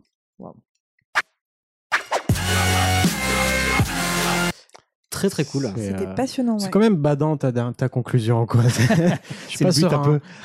Ah, si je peux essayer de. alors déjà, merci beaucoup, c'était génial. Ouais, Ouais, c'était super intéressant. Euh, et euh, ouais, non, si je peux essayer de mettre un petit peu de positif là-dedans, euh, si je reprends, alors je les ai plus en tête malheureusement, mais les statistiques sur euh, les effets de l'influence des groupes, euh, en fait, ça valorise pour moi d'autant plus le justement le fait d'exprimer ses propres idées parce qu'en fait, on, bah, je vous encourage vraiment à le réécouter l'épisode. Désolé parce que j'ai plus les statistiques en tête, mais euh, il y a des expériences qui montrent très clairement qu'à partir du moment où il y a un deuxième groupe qui est créé, ça encourage d'autant plus les autres personnes à sortir de la pensée euh, majeure, en tout cas du courant majeur. Et donc, bah, ça veut dire qu'on peut très facilement comba- combattre ces, euh, effets de- d'enrôlement, d'entraînement, etc. Bah, juste en exprimant son désaccord. Et ça déséquilibre déjà, enfin, ça rééquilibre très largement les statistiques de, en tout cas, le pouvoir de l'autorité. Donc euh, voilà, si je peux essayer de mettre un petit côté positif, si vous voyez un- ce genre de truc, bah, juste le fait de, euh, de râler, de gueuler, de, de vous exprimer, bah, ça rééquilibre très très très très largement à, euh, enfin c'est des pourcentages à deux chiffres. Puis, J'ai fait trois avec mes doigts, mais ça ne se voit pas à l'audio. Euh, mais non, c'est très très fort. Et- Mais en tout cas, ouais, un peu. euh, Putain, oui, pardon, oui. je- Non, non, vas-y, vas-y. Juste rebondir, du coup, euh, pour le- ta question sur le taser, c'est plusieurs dizaines de milliers de volts. Ah ouais. Ouh la Et tu peux acheter un taser légal de 2 millions de volts sur une- un site que je vais pas donner à 44,90 euros. Mais tu Non, tues la personne, tu la crames. 2 millions de volts, c'est légal. Arme électrique de self-defense. Voilà, là, pour- c'est plus. euh, Pour cuire tes nems, Ilias Alors, je- oui, parce que j'ai fait des nems ce soir et. Alors, euh, petite info, euh, quand vous les mettez au four, ne les laissez pas tout seuls parce que. euh, du Ils coup, sont un c'est- peu secs. Ouais, un peu sec. C'est une autre question. Mais, euh, et oui, et deuxième, oui, je suis en mode, en mode papa ce soir. Alors, je suis pas du tout papa, mais bon. Euh, si vous, enfin, ne, ne prenez pas des armes dont vous ne sauriez pas vous servir, même pour du sel de défense, parce que ça pourrait se retourner contre vous. Oui. Voilà. Et euh, manger 5 fruits et légumes par Oui. jour. et- Manger, avant de passer les chouchous, petit euh, rebond encore sur euh, l'expérience de 1000 grammes. Il y a eu plusieurs, euh, on va dire, euh, plusieurs personnes qui ont essayé de se ressaisir de cette expérience. Il y a une émission de télé de manière très très, enfin très très récente, non, il y a une quinzaine, dix quinzaine d'années peut-être, qui a essayé de, enfin une fausse émission de télé qui a essayé de reproduire l'expérience de 1000 grammes, euh, où on se rend compte que bah, en fait, justement, la, la question initiale c'était est-ce que aujourd'hui c'est encore d'actualité ou est-ce que c'était juste dans les années 50 et 60 que les gens étaient violents? Je vous conseille de le regarder, c'est très très beau dans le sens où on voit certains débriefs avec les candidats, mais euh, spoiler, non, non, c'était pas que dans les années 50 et 60. ouais. voilà. Et oui, t'avais un film à conseiller aussi. Oui, alors en fait, il y a un film d'Henri Verneuil euh, qui s'appelle Icom Icare de 1979 avec Yves Montand, donc euh, voilà, cinéma de papa ou de grand-papa, euh, et qui, euh, en fait, c'est très étrange. Ce film raconte comment est-ce que la France bascule dans une forme de, de, de, de démocratie douce, enfin de, de, de, de- voilà, de tyrannie. euh, voilà, c'est une dystopie politique, comme on aime bien, genre un peu Hunger Games, mais avec Ouais. Yves Montand. Euh, et, Ah, l'image est belle. voilà. Et, euh, et en fait, à un moment donné, le film pète un câble et parce que le, de- en, en fait, on passe tout d'un coup 45 minutes, ce qui est quand même presque la moitié du film, à refaire l'expérience de 1000 grammes. Euh, voilà, Icomica, il y a des extraits sur YouTube euh, où on voit justement la reconstitution euh, de, de cette expérience. Euh, mais sinon, voilà, ça se trouve voilà, assez facilement. Euh, le film en tant que, enfin, le film en tant que film n'est pas euh, forcément un film éternel. C'est pas Hunger Games, quoi. Voilà, mais voilà, euh, bah, il n'y a pas Jennifer Lawrence, quoi. donc, euh, mais euh, en revanche, le, la, la, la, la représentation de cette expérience est assez flippante. On comprend très très bien le, le dispositif. Euh, et puis euh, c'est amusant parce qu'on est en 79 et donc on voit le- les tout premiers immeubles du quartier de la Défense qui font un effet de modernité incroyable. Les extérieurs sont tournés là-bas euh, et, et on a vraiment du coup l'impression de pas être en France, mais dans une sorte de, de, de pays De- euh, de, un peu dystopique, euh, un peu futuriste, futuriste et un peu euh, un peu comme ça, euh, enfin dictatorial ou avec des immeubles très modernes, très droits. Enfin, c'est franchement, ça vaut le détour. C'est la défense maintenant, quoi. Ouais, ouais, ouais. Mais franchement, si vous tombez sur ce film, euh, voilà, vous passerez pas une mauvaise soirée, même si c'est pas euh, du cinéma euh, de fou, mais ce que le film exprime et en tout cas ce dont il est le symbole, c'est assez, assez génial. Ah bah, c'est cool. largement noté. Bah, merci beaucoup. Bah, du coup, le pourquoi dit chouchou Pourquoi? Mais pourquoi tu fais ça, Jack? Alors, pourquoi, bon Dieu? Pourquoi quoi? Ben pourquoi t'as fait ça, quoi? Pourquoi tu dis ça? Pourquoi? Pourquoi faire? Pourquoi? Je suis pas plus! Vous savez très bien pourquoi! Pourquoi? Pourquoi? Parce que des bam bam bam bam bam et tac tac tac tac tac. Ah, lui de Funès. Il y a combien de pourquoi dans ce générique Ah, beaucoup. putain, bonne Faudra qu'on compte. Oui, ça c'est vrai. Euh, donc juste à- avant de commencer, petit contexte. Ce week-end, j'étais à un mariage d'un couple d'amis et je veux déjà les féliciter. Donc Benoît et Eugé, Mazel. Félicitations Les petites Ce podcast galinettes devient de plus en cendrées. plus n'importe quoi. Voilà. Je cherche une Clio 2 en bon état. Du coup, qui dit mariage dit Oh putain, pièce montée, viande d'honneur, euh, Alliance. apéro. Euh, euh, la église, la curé. la danse canards. après. Nuit de noces. Oui, et la lune, la, de la bois. nuit de noces, c'est Euh, les épingles à retirer de, pour la coiffure. euh, la, la Le- lune de miel. La première fois Ah, Mais non, la nuit de noces et la lune de miel. c'est la- c'est pas ça. Ah, pas du tout. La nuit de noces, c'est la consommation du mariage. Oui, mais c'est C'est juste juste qui le arrive souvent à la lune. Euh, donc la lune de miel. euh, Vas-y, vas-y. euh, mais pourquoi? Pourquoi la lune de miel? Pourquoi le miel? Pourquoi la lune? Tant de questions. Ah bah, c'est une très belle Je question. vais, je vais essayer d'y répondre. Donc déjà, est-ce que vous savez pourquoi est-ce qu'on dit lune de miel? Bah, moi, Parce- je pensais que t'allais le dire, mais après. je- Non, mais Parce qu'on part la nuit après le mariage et que ça va être doux comme le miel? Non. Oh putain, mais parce que c'est doux? C'est un... Enfin, à l'époque, c'était pas être doux du tout. hein. Non. Bon. Ah, Il n'y a pas de lien direct avec les abeilles, ni le diabète, ni l'arrêt du cul. Mais cette expression. Quoi? Ah, la lune. Ça- oh là là Eh, là ça là. passe tout seul hein, quand c'est dit euh, entre abeilles. et- Oh là là. T'as cru que ça allait passer les cette expression date d'il y a super longtemps, mais genre il y a très très très longtemps. genre, genre jadis, carrément. Ouais, c'était en Mésopotamie, à Babylone. C'est- Ah oui, d'accord, c'est pas une époque, la Mésopotamie. Non, mais déjà, elle existe, ça n'existe plus. Donc déjà, pour vous dire que euh, c'était il y a 4000 ans. Merde. ok. À cette époque, euh, le père de la mariée avait comme tradition d'offrir à son genre autant de bière qu'il en voulait pendant le premier mois. Son gendre. Gendre, j'ai oublié le T. Gendre, Autant de bière autant de bière qu'il en voulait pendant le premier Mais c'est le bon plan de se marier, dis donc Ouais, c'est un open bar des, de, ça, pendant un mois, quoi. euh, Et, et, et je vais pas faire ma blague. Non, Euh, non, non, parce que là, c'est. euh, Non. Bref, donc. euh, Ah oui, t'en as envie, ça se oui, oui, oui, j'en ai- Euh, Si on a eu la même idée en même temps, je te jure, je non, non, non, non. On, on sait donc plus ou moins d'où vient l'idée de pourquoi on part en lune de miel généralement au premier mois du mariage. Ah, Euh, mais vous allez me demander pourquoi alors la lune mais pourquoi la lune? Exactement. Et pourquoi le miel? Parce que, alors, la lune, parce qu'on part un mois, du coup. Ah oui, oh, Bien joué. oh, pas mal. Bien joué. Bien joué, petit scarabée. Merci Euh, ça aussi. Euh, donc, euh, la bière était tout simplement faite à base de miel, donc d'où Ah. Le miel. Ah, un peu style hydromel. euh. Donc on pourra appeler ça la lune de bière. oui, oui. Euh, mais c'était du miel fermenté, un truc euh, Oui. dans le genre. Donc voilà. Euh, et comme à l'époque on calculait le temps en fonction de la lune, comme tu as dit Camille, bah donc c'était le calendrier lunaire, donc on appelait ça la lune de miel.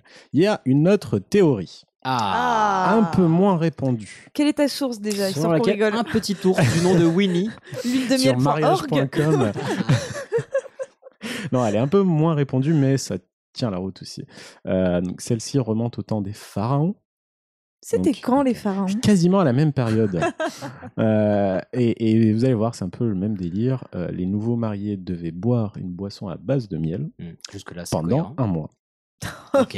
Et c'était hein. supposé. Voilà, c'était la même chose. diabète, quoi, pour la fertilité. Ah, mais ah non, par contre, j'avoue, ça se tient pour la fertilité. ce que j'allais Croyance, dire, ça- c'était supposé assurer le bonheur, la prospérité et la fertilité. Par contre, il devait coller sa race. Ouais. Et il se basait donc sur le calendrier lunaire. Et donc on appelait le premier mois la lune de miel.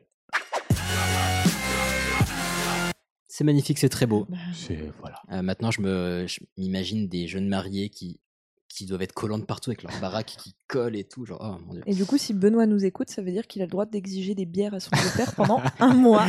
Félicitations, tu as gagné ça. C'est peut-être pas le meilleur moyen de se faire accepter par la famille. Je lâche ça comme ça, mais je connais pas Benoît d'ailleurs. Félicitations, Benoît et Eugé.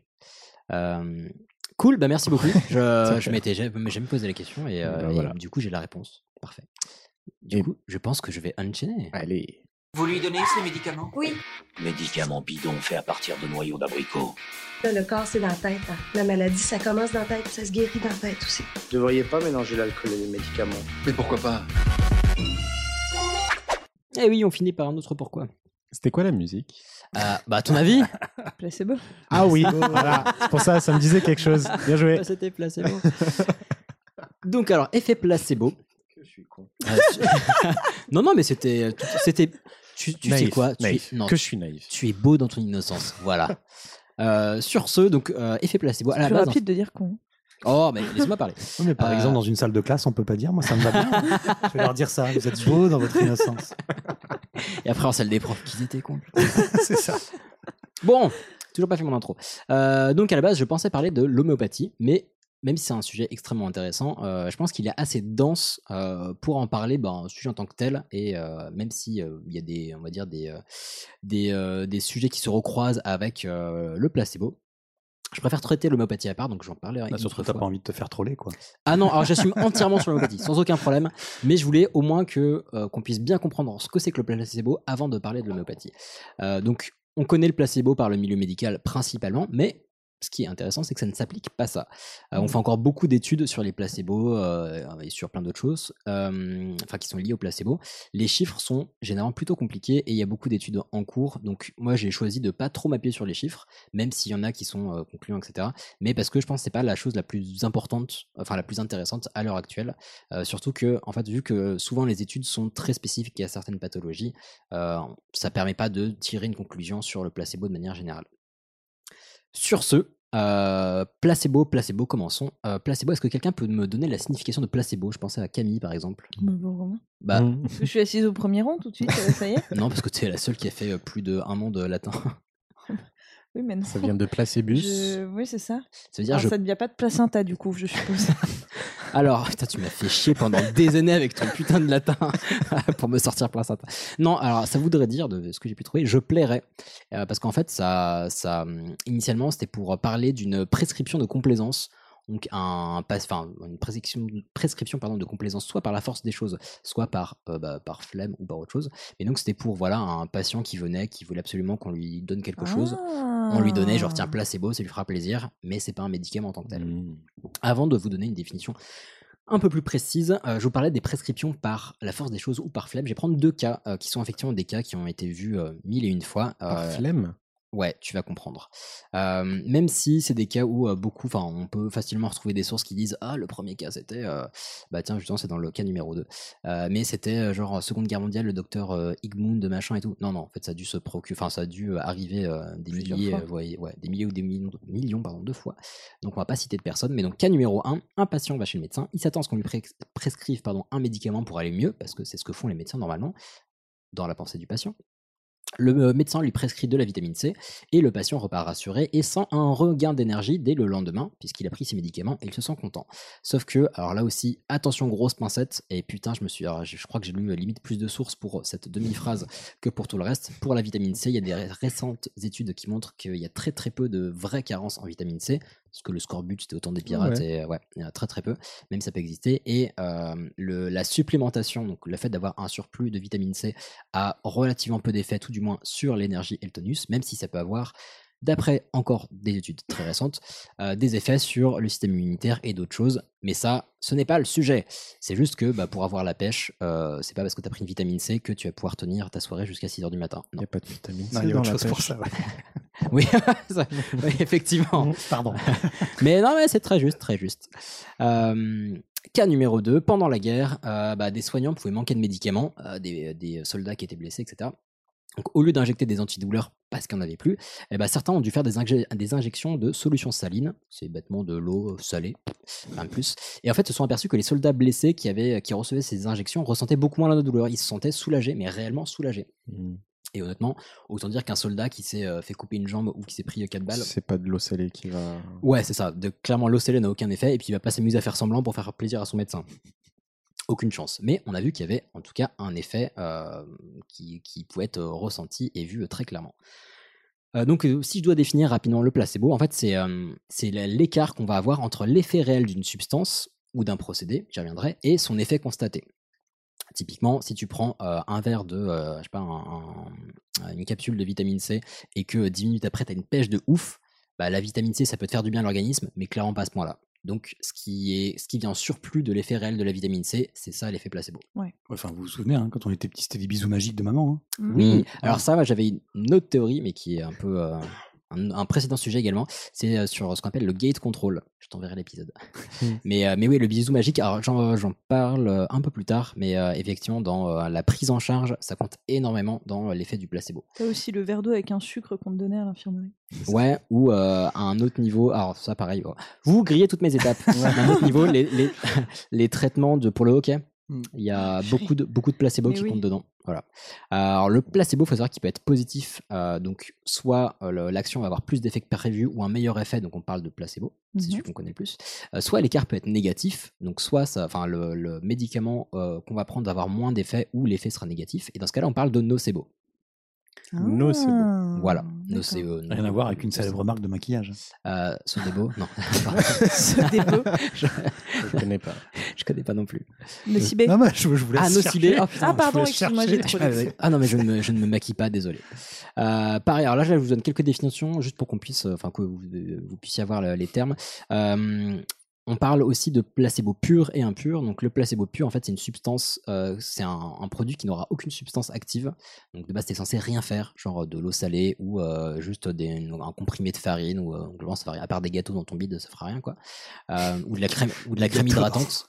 On peut faire passer une crème antidouleur, pour, enfin, une crème hydratante pour de la crème antidouleur. Globalement, ça change Mais rien qui fait ça?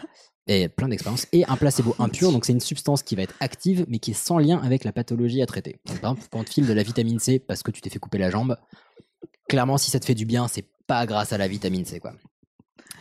Donc, dans les deux cas précédents, un truc qui me, qui me tient un petit peu à cœur, parce que euh, je sais pas si vous avez remarqué, il y a plein de trucs qui me tiennent à cœur dans mes sujets, alors que ça devrait Oui. pas. Euh, mais en fait, on parle, on utilise beaucoup de, un abus de langage dans le terme de placebo. En fait, on parle, on devrait parler de l'effet placebo, mais pas de placebo. Jamais qu'on dit, tiens, j'ai pris un placebo. Le placebo, il est uniquement contextuel et lié à un effet. Donc, c'est parce qu'on a mis euh, en œuvre une mécanique d'effet placebo que euh, tu filerais une pilule ou une serviette de table, bah, ça a un effet, quoi. Mais c'est parce qu'on a mis euh, en place le contexte qui permet de révéler cet effet. Donc, comment marche cet effet placebo? Il y a deux, deux mécaniques qui sont majeures et extrêmement puissantes. Le conditionnement. Euh, Très simplement, l'effet placebo, en fait, c'est la réponse à une attente. Donc, on a une maladie ou des symptômes particuliers qui sont compris et ressentis. Et donc, on s'attend à ce que, en allant voir le médecin, bah, on aille mieux grâce à ce qu'il nous donne. Ouais. Très simplement. Donc, le placebo, le produit n'est pas censé avoir, enfin forcément censé avoir d'effet sur le corps, mais c'est le conditionnement qui fait réagir le cerveau. Donc autour, euh, enfin autant pour le placebo que pour le, no- le nocebo, pardon, on ne peut pas avoir d'effet, enfin le, le placebo et le nocebo ne peuvent pas avoir d'effet sur ce dont on n'a pas conscience. Donc c'est uniquement pour les pathologies ou les douleurs dont on a conscience. Donc si on a une migraine et qu'on Oui. a mal à la tête, fait, ok, Tu ce produit peut me faire du bien. Si tu as je sais pas, si tu as une malformation de quelque chose et que tu, on te l'a jamais dit, et bah le placebo il fera rien parce que tu n'en as pas conscience. En fait, c'est ton cerveau Ouais. qui travaille là-dessus. Euh, donc grâce à un vrai conditionnement, on peut euh, aussi profiter de l'effet placebo, mais avec des vrais médicaments. Donc typiquement, quand on prend un médicament contre le mal de tête et qu'on se sent bien au bout d'une quinzaine de minutes, et bah c'est grâce à quoi? Grâce à l'effet placebo. Parce qu'en fait, normalement, ça fait au- effet au bout d'une heure. Ah bon? Bah ouais, au bout de 15 minutes, le, le cachet il est toujours dans ton bide et euh, il fait des tours, quoi. Il est en train de se dissoudre. Et c'est parce que tu sais que, tiens, ce médicament, j'en ai déjà pris plein de fois, ça me fait du bien à la tête, et donc au bout de 15 minutes, ah putain, ça va mieux.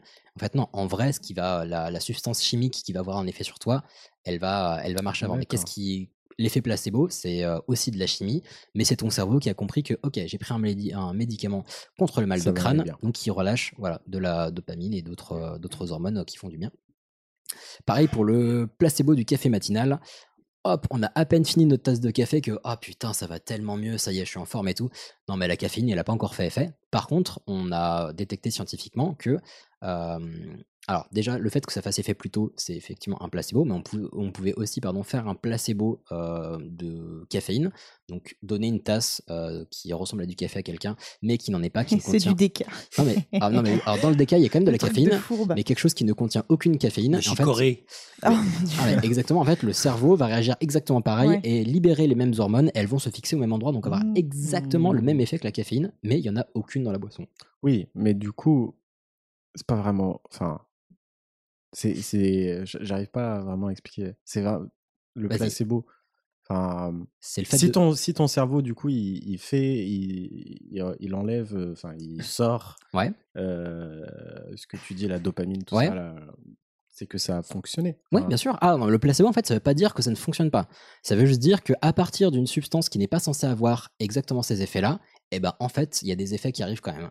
Et c'est ça qui est ouf. Si je puis me permettre, c'est pas lié que. Enfin, l'effet placebo, pour moi, c'est pas forcément que lié au fait de. de... De, de, de consommer quelque chose qui est censé te faire aller mieux. Par exemple, tu vois, moi je vois quand j'étais hospitalière à Lourdes, bon, des miracles à Lourdes, à mon avis, on a quand même pas des centaines et des centaines. Le nombre de personnes qui euh, vont en tant que malades à Lourdes et qui sont convaincus réellement d'aller mieux en revenant, pour moi, ça c'est de l'effet placebo parce Et- que c'est des gens qui s'investissent tellement émotionnellement là-dedans ben, que ça joue en fait Eh sur ben, leur c'est physique. exactement. Oh, la ligne juste après Ah mon dieu Non, tu as, tout, tu as tout à fait raison. Déjà, il y a quelque chose que j'ai pas précisé, mais parce que euh, je crois, ouais, je crois que je le précise un petit peu après. Mais il y a pour, euh, pour euh, rebondir sur ce que tu dis, il y a donc, je dis le, pre- le premier mécanisme qui a énormément d'effets, donc c'est euh, le conditionnement. Je suis en train de faire n'importe quoi. Oui, donc le conditionnement. Et le deuxième, en fait, c'est la capacité de projection et d'imagination. Donc typiquement, quand on va être capable d'anticiper cet effet, enfin l'effet que va avoir euh, soit la substance qu'on prend, soit le- l'expérience à laquelle on va participer, et ben euh, le fait de d'y croire assez fort, bah, ça va pouvoir avoir des effets sur notre corps. Pas tous les effets de la Terre. Tu me Non, dis si je me trompe, mais je crois qu'il n'y a pas de jambes qui ont repoussé à Lourdes. hein. Je, je pense pas, mais euh, non, Ça me mais- fait énormément rire que tu réfléchi, sérieusement. Non, mais je me demande s'il n'y a pas eu un des miracles, parce qu'il y en a eu, bah, je vous avais déjà fait un sujet sur Lourdes. Des mais gens je- qui je- sont relevés. euh, Non, non, mais il y a eu un des miracles où je crois que c'était un bout d'os qui euh, s'était reconstitué, effectivement. euh, mais, euh, Alors- mais là, t'es dans le miracle euh, Ouais, alors, de il y a très longtemps et du. Je vais voilà. pas dire de bêtises, mais d'après mes recherches, je crois que typiquement, les os qui repoussent, non. C'est un miracle, c'est bien Mais, comme ça que ça a euh, été considéré mais- comme miracle. mais Après, on y croit, on n'y croit pas. Mais sait-on jamais. Ouais, mais en tout cas, oui, non, c'est. Enfin, moi, j'ai vu beaucoup de gens repartir dans le train du retour. Ces gens-là, bah, ils avaient toujours leur cancer. hein. On avait passé que 15 jours à Lourdes. Ils étaient toujours gravement malades. Mais tu les voyais, j'étais là, ah, bah, je vais mieux. Ah, je suis sûr. Ça a fonctionné, Et je suis sûr, ça va mieux. Et plus c'est on, a, dingue. plus on a une bonne capacité d'imagination et de projection, plus on va être sensible au placebo et plus l'effet sera fort. Et donc c'est pour ça que des personnes comme euh, bah, les enfants vont être très réceptifs parce qu'ils ont une imagination qui est Mmh. ouf. Euh, et plus on est sceptique, moins l'effet va être puissant, voire ça va créer du nocebo parce que euh, si tu prends justement, bah, je prends toujours cet exemple parce que c'est le plus simple, mais si on prend un médicament pour le mal de crâne, mais qu'en fait on n'y croit pas du tout, bah, en fait peut-être que tu vas garder ton mal de crâne alors que tu as un vrai produit chimique dans toi qui est censé faire effet, mais ton esprit combat tellement fort ce truc-là Ouais. que ça va réduire cet effet. Mm, mm. Pareil, si tu as une foi qui est très très forte, bah, ça peut t'aider à décupler les effets de euh, une- un, signe de croix avec de l'eau de naturelle, des volcans euh, sur ta tête. Bon bref, je sais pas comment ça se passe à Lourdes, je sais pas. Il n'y a pas de volcan. Il y a de l'eau naturelle, je sais pas. Euh, oui, c'est de l'eau de source, pardon. Euh, donc là, on a l'effet placebo, nocebo, on voit vite fait euh, comment ça peut se passer, mais comment on peut augmenter l'effet? Alors déjà, on peut avoir un effet qui va, être, qui va être plus fort si on a déjà été traité avec un principe actif. Donc si on a déjà connu la vraie sensation d'un placebo. Par exemple, ce que je disais tout à l'heure pour le café ou le truc pour mal de crâne, très clairement, après une grosse gueule d'ub, tu prends un truc pour le crâne, ça va mieux au bout de 15-20 minutes, alors que bah, chimiquement, il s'est pas passé des trucs de ouf, mais ton esprit euh, sait que je... C'est pas si souvent, je le jure. Euh, généralement, ça va mieux et, euh, et donc voilà, ton effet est amélioré parce que tu l'as déjà vécu et tu sais ce que ça peut faire. Euh, pour ça, je vais prendre aussi un exemple qui a été une expérience qui a été faite aux États-Unis avec des malades qui euh, avaient la maladie de Parkinson. Et euh, Du une- moins qu'il y a des décharges électriques. ah, c'est vrai que la maladie de Parkinson, c'est horrible. Non, non, mais c'est des personnes, on leur dit voilà, on va tester un nouveau, un nouveau médicament. Donc, euh, des personnes qui prennent un traitement régulier. On leur dit on va tester quelque chose de nouveau et c'est censé arrêter les tremblements et c'est censé vous permettre de remarcher plus facilement, plus simplement, etc. C'est pas Et- le truc illégal euh, récemment, là? Non? Euh, Hum, je crois pas, c'est un peu plus vieux. Non. Enfin, en tout cas, celle, celle dont je parle, c'est un peu plus vieux. Et en fait, voilà, il y, a des, euh, y, a des, il y a des patients qui ont pris un pur placebo, genre une, une gélule de rien, entre guillemets, et voilà, ou de ou d'eau salée, et qui, qui après, en fait, se sont sentis beaucoup mieux et ont pu marcher sans tremblement et sans douleur, etc. Et après, on les a fait asseoir et on leur a dit, bah voilà, pour être tout à fait sincère, parce que comme on disait tout à l'heure, c'est un peu l'éthique euh, et la déontologie qui demandent de- d'être transparent sur l'exercice. On a dit, bah voilà, en fait, on vous a fait prendre un placebo. Et t'as le mec qui dit, putain, c'est ouf, parce que je me suis senti réellement mieux pendant une heure et j'ai pu marcher, j'ai pu machin. Et à partir où on le révèle, pouf, ça peut le faire disparaître. Euh, deuxième effet qui permet de- d'augmenter, enfin deuxième mécanisme qui permet de- d'augmenter l'effet, c'est euh, la qualité de la prise en charge. Tu parlais tout à l'heure, Thibaut, du bisou magique. Euh, en fait, on a remarqué que dans la- l'efficacité du, euh, du, placebo, de l'effet placebo, euh, la, qualité de la prise en charge, la façon dont on était accueilli par euh, les. alors, je parle uniquement du côté médical parce que c'est le plus facile quand on parle de placebo, mais quand on a, la façon dont on va être accueilli par son médecin, euh, son personnel de santé, etc., va énormément jouer sur la façon dont on va recevoir le traitement et l'effet dont vont avoir les médicaments. Alors, la, la qualité de la prise en charge, ça veut pas dire euh, être accueilli gentiment, etc., mais c'est juste une prise en charge qui est adaptée à nos attentes. Et puis avoir des magazines récents dans la salle d'attente quand même. Parce qu'à Pas chaque fois, on se forcément. tape que des vieux magazines. Moi, j'aime bien les vieux Picsou. Oui, mais tu sais, je veux dire, le On va, gala. on va pas tous voir le pédiatre, Ilias. Ouais, Parce que moi, c'est plutôt que pour je mes enfants sur, euh, imaginaires. sur des galas de mars 2014, tu vois, c'est plutôt ça le problème. Ouais. Ouais, du coup, le problème, c'est le gala ou le C'est un peu les deux, tu vois. Ouais, voilà, l'accueil peut être très froid mais très pro et du coup ça nous va. Et c'est ce qui est ouf, c'est que en fait, on... et c'est compréhensible. Si on va voir un médecin qu'on lui exprime notre problème et qu'il a l'air de prendre ça un peu par-dessus la jambe, genre ouais, ouais, ça, il nous écoute pas trop, puis il a un truc sur son ordi, il te sort une ordonnance, bah prenez ça, puis ça ira mieux. Et du coup, tu vas te dire, genre, en fait, il m'a filé un truc au pif, il s'en fout, ça va rien me faire. Alors que si on te dit très précisément, quelqu'un qui t'écoute attentivement, tiens, vous avez fait quand Enfin, vous avez fait quoi euh, Ça vous est déjà arrivé Est-ce que, vous avez des antécédents dans la famille Qui te donne un médicament, qui dit précisément, voilà, faut en prendre matin, midi et soir, euh, toutes les deux heures maximum. Si vous voulez, vous pouvez cumuler avec ça. Donc, il précise bien, etc. Tu vas dire, ok, c'est un truc qui est sérieux. Il sait ce qu'il fait. euh, Voilà, c'est ce qu'il dit. exactement. Et ça, dans ma conclusion, je vous en reparlerai, mais je trouve que c'est un peu le côté magique et j'aime bien toujours voir le côté un peu, un peu beau et, et magique qu'on peut avoir. Euh, un des trois, une des troisièmes possibilités pour augmenter l'effet placebo, il y en a d'autres, mais je, me suis principalement appuyé sur celle-ci, c'est le protocole. En fait, ce qui est rigolo, c'est que plus le procédé est impressionnant, plus l'effet placebo sera puissant. Ah oui. Donc là, on parle principalement des effets placebo pour les médicaments, euh, les médicaments, les pilules, etc. Mais en fait, ça peut être pour absolument tout. Ça peut être pour les manipulations, ça peut être pour la chirurgie. Oui, c'est tout à fait possible. On peut faire de la chirurgie placebo. Euh, et je vais vous en parler d'ailleurs, oui, mais euh, donc que je veux rapide- plus d'infos. Ouais, et donc très rapidement, donc ça, plus ça sera puissant en positif comme en négatif, parce que n'oublions pas que le, enfin, je parle que de placebo, mais quand je dis placebo, ça englobe placebo et nocebo. Euh, mais donc par exemple, une, euh, une pilule va avoir un, potentiellement un effet euh, placebo moins important qu'un médicament en intraveineuse ou qu'une opération chirurgicale. De la même façon que plus on a remarqué que plus une pilule allait être grosse, euh, plus l'effet placebo allait être important. Bon? Alors dans la limite des, des la, de La taille de la Ouais, bouche. la taille de la bouche, bien sûr. si on vous file un cachet à faire fondre pendant 72 heures, euh, non, c'est des conneries. Mais non, voilà, la- donc la taille de la pilule, de la- mammouth. la- par exemple, Voilà, la taille de la pilule, euh, la couleur, par exemple, donc les médicaments avec une couleur rouge euh, semblent avoir plus d'effet. Donc comme ça, vous Les, comprenez. bi- les bicolores, là. Et ben comme ça, les vous- rouges et jaunes et les rouges et blancs. vous comprenez pourquoi euh, Doliprane a, sou- a sorti une nouvelle capsule qui était un peu différente, qui pouvait pas s'ouvrir, Oui, etc. ouais. Alors que c'est kiff kiff bourriquette. Voilà. Et donc euh, pour le placebo chirurgie, il y a des, ins- des, des, pardon, des expériences qui ont été faites euh, sur des opérations, j'ai plus le nom malheureusement, qui sont faites euh, sur le genou. Donc il y en a plusieurs, mais je cite celle-là parce que pareil, elle est extrêmement pratique. Euh, le principe de l'opération, c'était voilà, on ouvre au, au niveau du genou, on fait un nettoyage, un curtage, on referme et, euh, et ça va mieux. Et je sais plus c'était quelle pathologie, mais mettons. euh, Ils ouvraient quand même. Oui, bien sûr. Ok. Mais ils ouvraient quand même pour le placebo. Oui. Alors, donc normalement, ça c'est l'opération classique. Ils te dessinent une cicatrice. Non, c'est très, c'est- très très fort ce qu'ils ont fait, c'est que donc euh, c'est un chirurgien qui à la base n'était pas du tout convaincu par les faits. Il s'est dit genre bah non mais nous notre taf, enfin, si on c'est pas qu'ils aiment charcuter, mais c'est que si on fait pas d'opération, bah on sert pas à grand chose quoi. Euh, mais donc ils ont fait plusieurs groupes. Donc à certains ils leur ont fait le truc complet, genre nettoyage, curtage, euh, ils leur ont fait les jantes, enfin nickel. Et d'autres en fait où ils leur ont fait juste une petite incision, histoire qu'ils aient quand même la petite cicatrice, euh, et basta. Et pour faire semblant, ils ont fait comme si, donc ils ont retransmis une vidéo aux patients au cas où ils se réveillent pour qu'ils puissent voir des vrais, euh, des vrais gestes d'opération, donc avec une vraie vidéo, etc. Donc avec toute une équipe autour, enfin c'était comme une vraie opération, sauf qu'ils ont juste fait une incision, ils n'ont pas balancé de capteur dans le genou, etc. Et ce qui est rigolo, c'est qu'ils se sont rendus compte que bah, au réveil, bah, il y avait, euh, les- enfin, les, patients, les patients qui avaient eu la vraie opération et ceux qui avaient juste l'entaille l'entaille au genou, pardon, avaient le même niveau de satisfaction et le même niveau de, euh, de mieux-être, entre guillemets. Oui, mais est-ce que ça a vraiment. Alors, ça a duré pendant des mois, voire des années. Et puis attends, tu...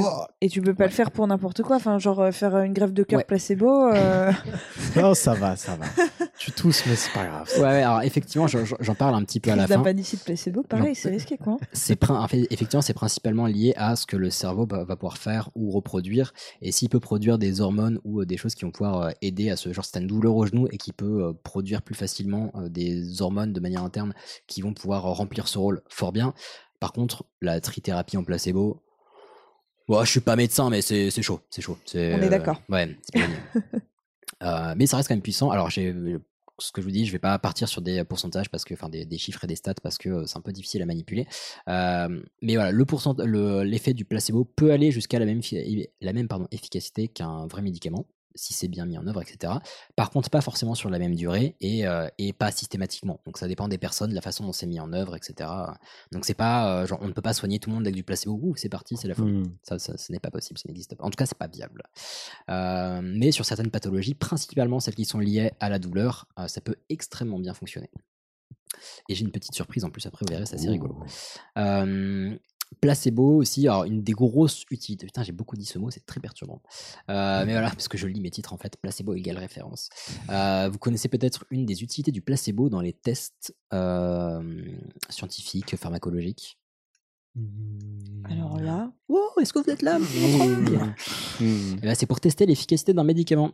Parce que quand on sort un nouveau médicament, une nouvelle substance, une pratique ou une opération, en fait, globalement, elle peut être jugée efficace que si elle est plus efficace que juste le placebo. Parce que, Comme on disait, dans toute prise en charge médicale, il peut y avoir un effet placebo, juste le fait que tu reçoives la personne, que tu, euh, tu l'écoutes, qu'elle t'exprime ton problème et qu'elle ait l'impression que tu la soignes, ça, ça peut déjà la faire aller mieux. Donc si ton médicament ou ta prise en charge ne fait pas plus d'effet sur cette personne que juste lui taper sur l'épaule, ça ne marche pas. Pas le coup de le mettre en place, quoi. Exactement.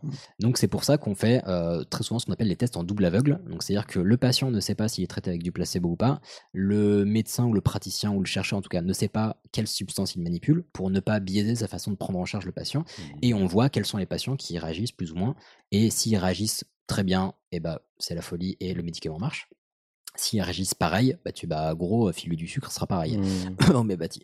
Euh, mais on a dit qu'on en parlait pas, on a dit qu'on en parlait pas. Et puis moi j'aime pas le café avec du sucre, donc c'est une question. Euh, non mais du coup c'est très utile pour ça. Et effectivement c'est extrêmement utilisé pour euh, bah, à ces fins là, tout simplement savoir si, euh, si une pratique est efficace. Euh, bah, dans les petites anecdotes très rapides, le placebo peut être testé sur plein de choses, sur de l'acupuncture, sur euh, les médecines, euh, enfin les différentes, douces, fa- ouais. Ouais, les médecines orientales, différentes façons de soigner, voire euh, il y a eu des expériences qui ont été faites avec l'acupuncture, où il y a une partie des patients qui étaient, euh, qui étaient piqués à des endroits euh, qui sont vraiment définis comme les méridiens, etc., donc qui sont reconnus par les médecines tradi- dites traditionnelles. Et, euh, et il y avait le groupe placebo qui était piqué à des endroits qui étaient censés ne pas avoir de signification, et on demandait aux patients pour voir s'ils avaient, s'ils ressentaient les mêmes effets ou pas, etc. Donc voilà, c'est, on peut faire beaucoup de choses avec. Euh, les effets, alors le placebo caféine, euh, là j'ai parlé un peu de l'efficacité du placebo et des, limites possibles. Le placebo caféine, je vous en ai parlé.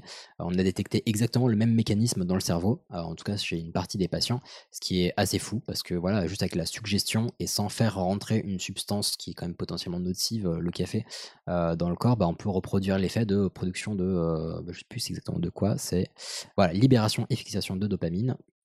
Donc ça a les mêmes effets que la caféine, donc je trouve ça assez ouf. Voilà. Ouais, incroyable. Euh, je sens que vous êtes mais tellement chaud.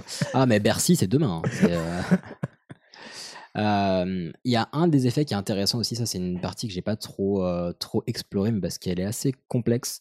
C'est le fait qu'en fait le placebo il aide pas forcément à guérir les patients, mais en fait ce qui peut aider c'est réduire la, la douleur et détendre le patient, enfin Ouais. réduire le stress pour euh, favoriser une guérison naturelle. Parce qu'il y a beaucoup de choses donc, on va guérir naturellement. Clairement, un rhume, un- une grippe, un machin. Enfin, il y a plein de cas où quand on va chez le médecin pour euh, prendre des médicaments contre le rhume, c'est juste pour euh, réduire les effets négatifs, mais ça guérit pas le rhume. Quoi. Un rhume, ça passe en trois jours.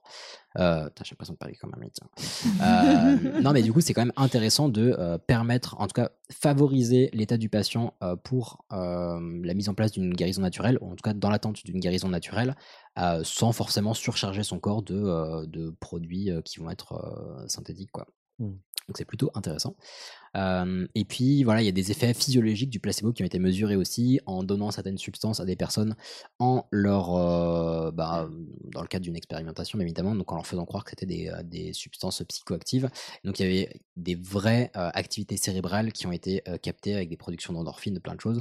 Il y a notamment des tests qui ont été faits avec des placebos d'alcool. Non. Ouais. Donc une personne, un- enfin des On étudiants lui qui donne ont du sucre et lui dit tiens, c'est de la vodka.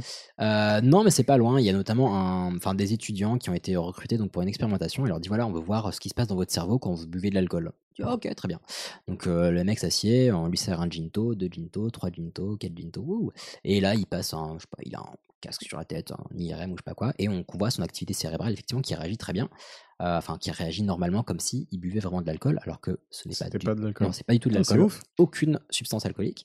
Et en fait, ce qui est le plus drôle, c'est qu'en discutant avec euh, les étudiants, bah, ils avaient du mal à parler, ils bégayaient et ils se sentaient totalement sous. Ouais, et ils vraiment, le temps. disait genre, oh putain, j'ai plus de ginto, hein, pas bien.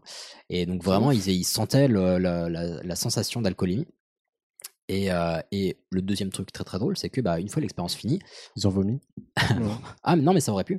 Non mais ils font asseoir le, me- le mec ou les personnes à une table et ils lui disent bah, bah mec désolé mais en fait on t'a pas. Enfin déjà on lui pose des questions donc tu te sens alcoolisé ah bah oui là je suis un peu groggy etc. Et après il lui dit bah en fait on a- ce qu'on t'a filé c'est pas des substances alcooliques c'était du pur soft. Et, là le mec hallucine et en fait en 5 minutes Il a tout, dé- tout, ouais, tout descend et dit putain c'est ouf il y a 5 minutes je me sentais vraiment rebou et là j'ai repris tous mes moyens. Ouf. C'est impressionnant.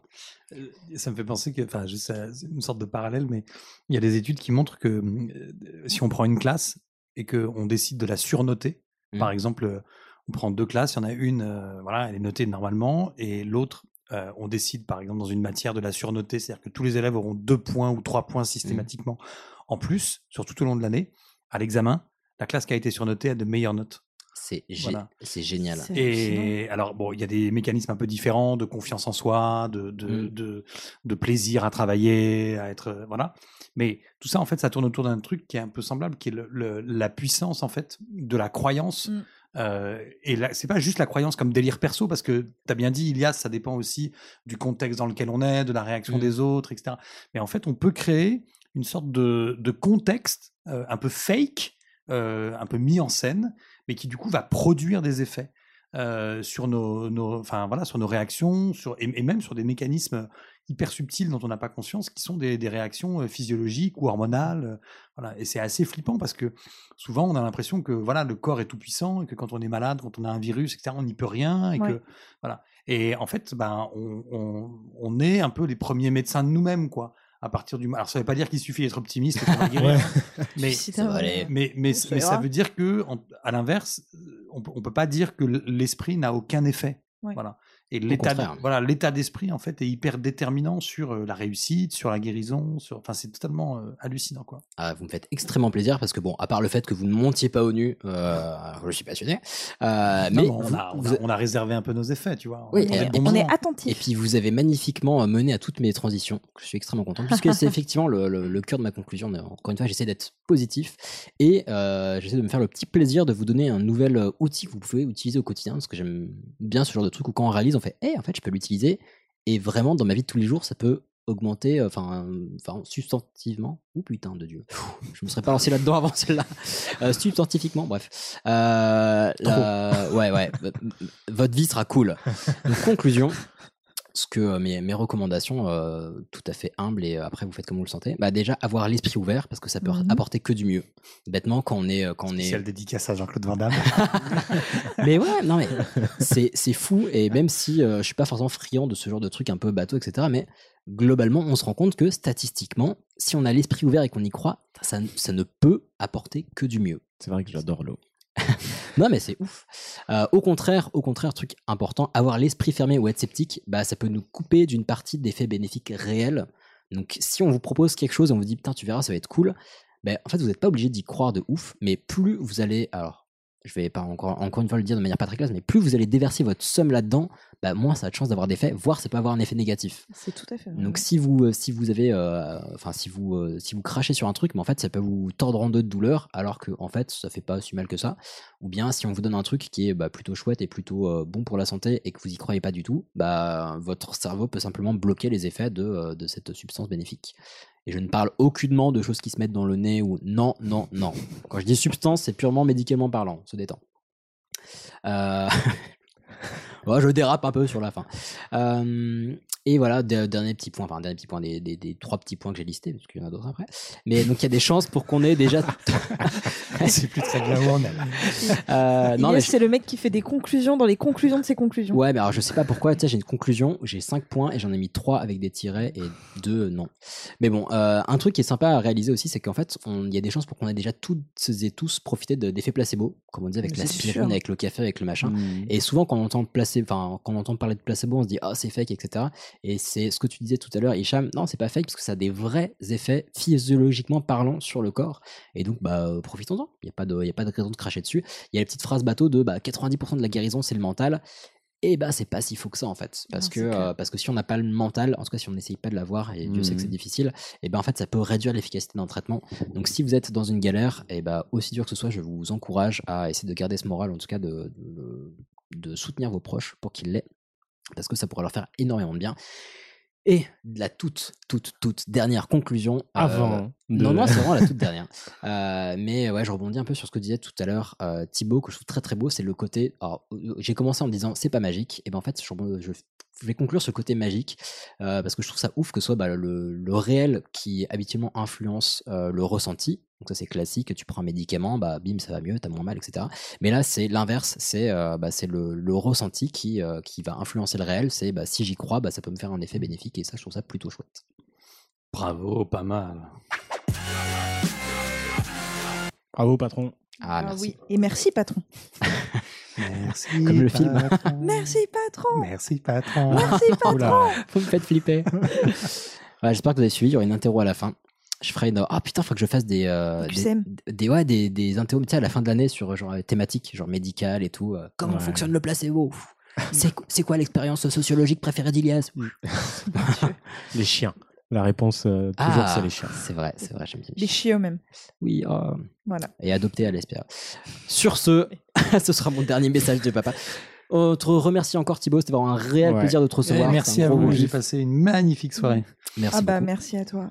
Euh, gros plaisir. Et puis dans tous les cas, bah, on se reverra dans quelques semaines pour le Paris Podcast Festival. Ah ouais, Oui. venez, venez, venez tous, c'est gratuit, la bière est pas chère et il y a plein de podcasts à se mettre dans les oreilles. Oui. Alors quand est-ce que euh, quand est-ce que tu, tu, tu décides de monter un Franche-Comté euh, podcast festival pour te délocaliser un petit peu Ah. peut-être à Besançon tu vois? Exactement, mais, Partenariat mais... avec EDF pour que le temps qu'ils mettent l'électricité quand même. non, tu crois pas si bien dire, mais il y a des choses qui se, qui se réfléchissent. Yeah Oh, du côté de la Franche-Comté? Peut-être pas déconner quand même. Non Comtois, comtoise, rebellez-vous, exigez Tu sais, on a une grosse communauté franc-comtoise. Oui. Non, ils sont 6, mais ils Ouais, on va, on va faire le Besançon euh, Podcast Festival. Ah, Mais le ouais. buzz en son, putain, c'est Mais bien, ça. Le buzz en son, comme du Ben son. voilà, Ah. ben oui, absolument. Tu Bon. piques pas l'idée, hein. Trop cool. Et euh, si on rappelle les dates du Paris Podcast Festival. Ouais, 18-20 octobre, Gaieté Lyrique, euh, voilà, c'est il y a plein de métros et de RER qui vous permettent de venir. Euh, globalement, ça commence vendredi, samedi, dimanche à midi, ça se termine euh, vers 22h. Euh, Il y a des avant-premières, euh, c'est-à-dire des, des, des tout nouveaux sons à se mettre dans les oreilles euh, qui voilà, qui, qui vont être présentés. Il y a des enregistrements en public, euh, des lives. Euh, donc de plein de podcasts différents sur plein plein de sujets différents. Et puis il y a des rencontres, ça on adore ça, euh, c'est-à-dire la possibilité de mettre enfin des visages sur des voix et de se dire tiens bah c'est marrant, il a pas du tout le physique de sa vrai. voix, ou au contraire je l'imaginais exactement comme ça. Putain qu'est-ce qu'il est beau gosse Ilias, enfin tu vois des, Ah. des- des- Il faut vraiment que j'invite des gens pour qu'on fasse des compliments dans ce voilà, des podcast. trucs comme ça. Euh, et puis, hein, il y a des petites surprises aussi. On va faire un resto à podcast si vous savez pas quoi écouter. Il y a des menus d'écoute. Je crois qu'on allait bouffer. Euh, Ouais. Voilà, on va faire une usine à podcast si vous avez des histoires à à raconter, ben, on recueille vos histoires et on vous les montre, on vous les envoie et ça fait des, ça fait des histoires que vous pouvez partager avec, euh, avec, euh, avec vos amis, avec votre communauté, avec tout le monde. Et puis, last but not least, euh, on est aussi, euh, voilà, un festival où on donne des récompenses. Et donc, euh, voilà, on a monté une, une compétition et, et on essaye aussi de soutenir un peu ceux qui font ce, ce bah, ces, ces magnifiques euh, épisodes ou ces, ces magnifiques documentaires, fiction, euh, euh, enfin voilà, tous ces tous ces épisodes de podcast qu'on écoute. Euh, voilà, il y a une compétition avec plein de catégories et on essaye de récompenser voilà les, les meilleurs podcasts de la saison avec un jury, un super jury euh, qui, qui qui va regarder tout ça. Et il y a des sous-sous à la clé, voilà. Pour l'avoir vu l'an dernier, c'est très très loin de ne récompenser que les gros studios ou que les Ah grosses radios, parce qu'il y a eu des indépendants qui ont fait des choses magnifiques, qui ont reçu des prix l'an dernier, et j'ai Mm. très hâte de voir la sélection de cette année. Il y a eu des très très très belles choses l'an dernier, bah, notamment Anouk qui avait reçu un Mm. prix Ouais, avec oui. euh, Julien Senobori, Ouais. parce qu'ils étaient euh, co- co-qualifiés, on va dire.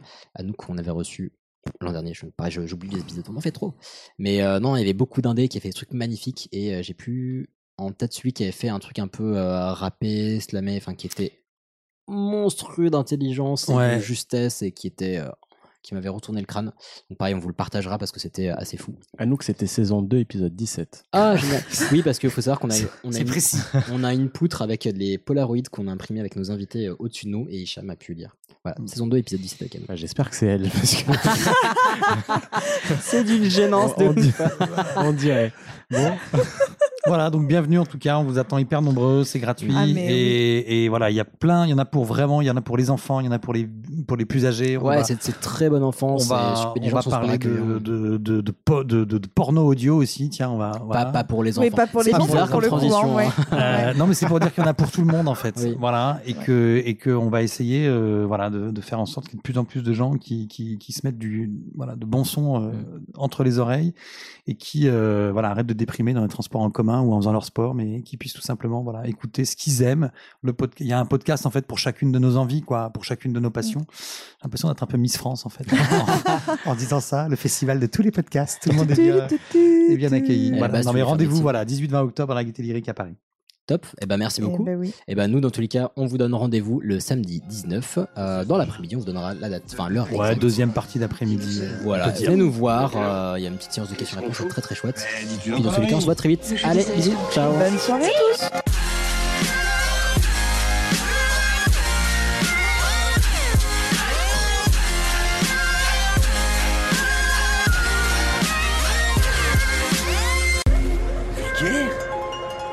Ça vulgaire.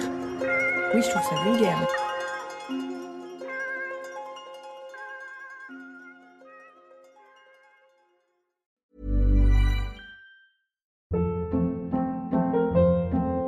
Hold up. What was that? Boring. No flavor. That was as bad as those leftovers you ate all week. Kiki Palmer here, and it's time to say hello to something fresh and guilt-free. Hello Fresh. Jazz up dinner with pecan-crusted chicken or garlic butter shrimp scampi. Now that's music to my mouth. Hello Fresh. Let's get this dinner party started. Discover all the delicious possibilities at hellofresh.com.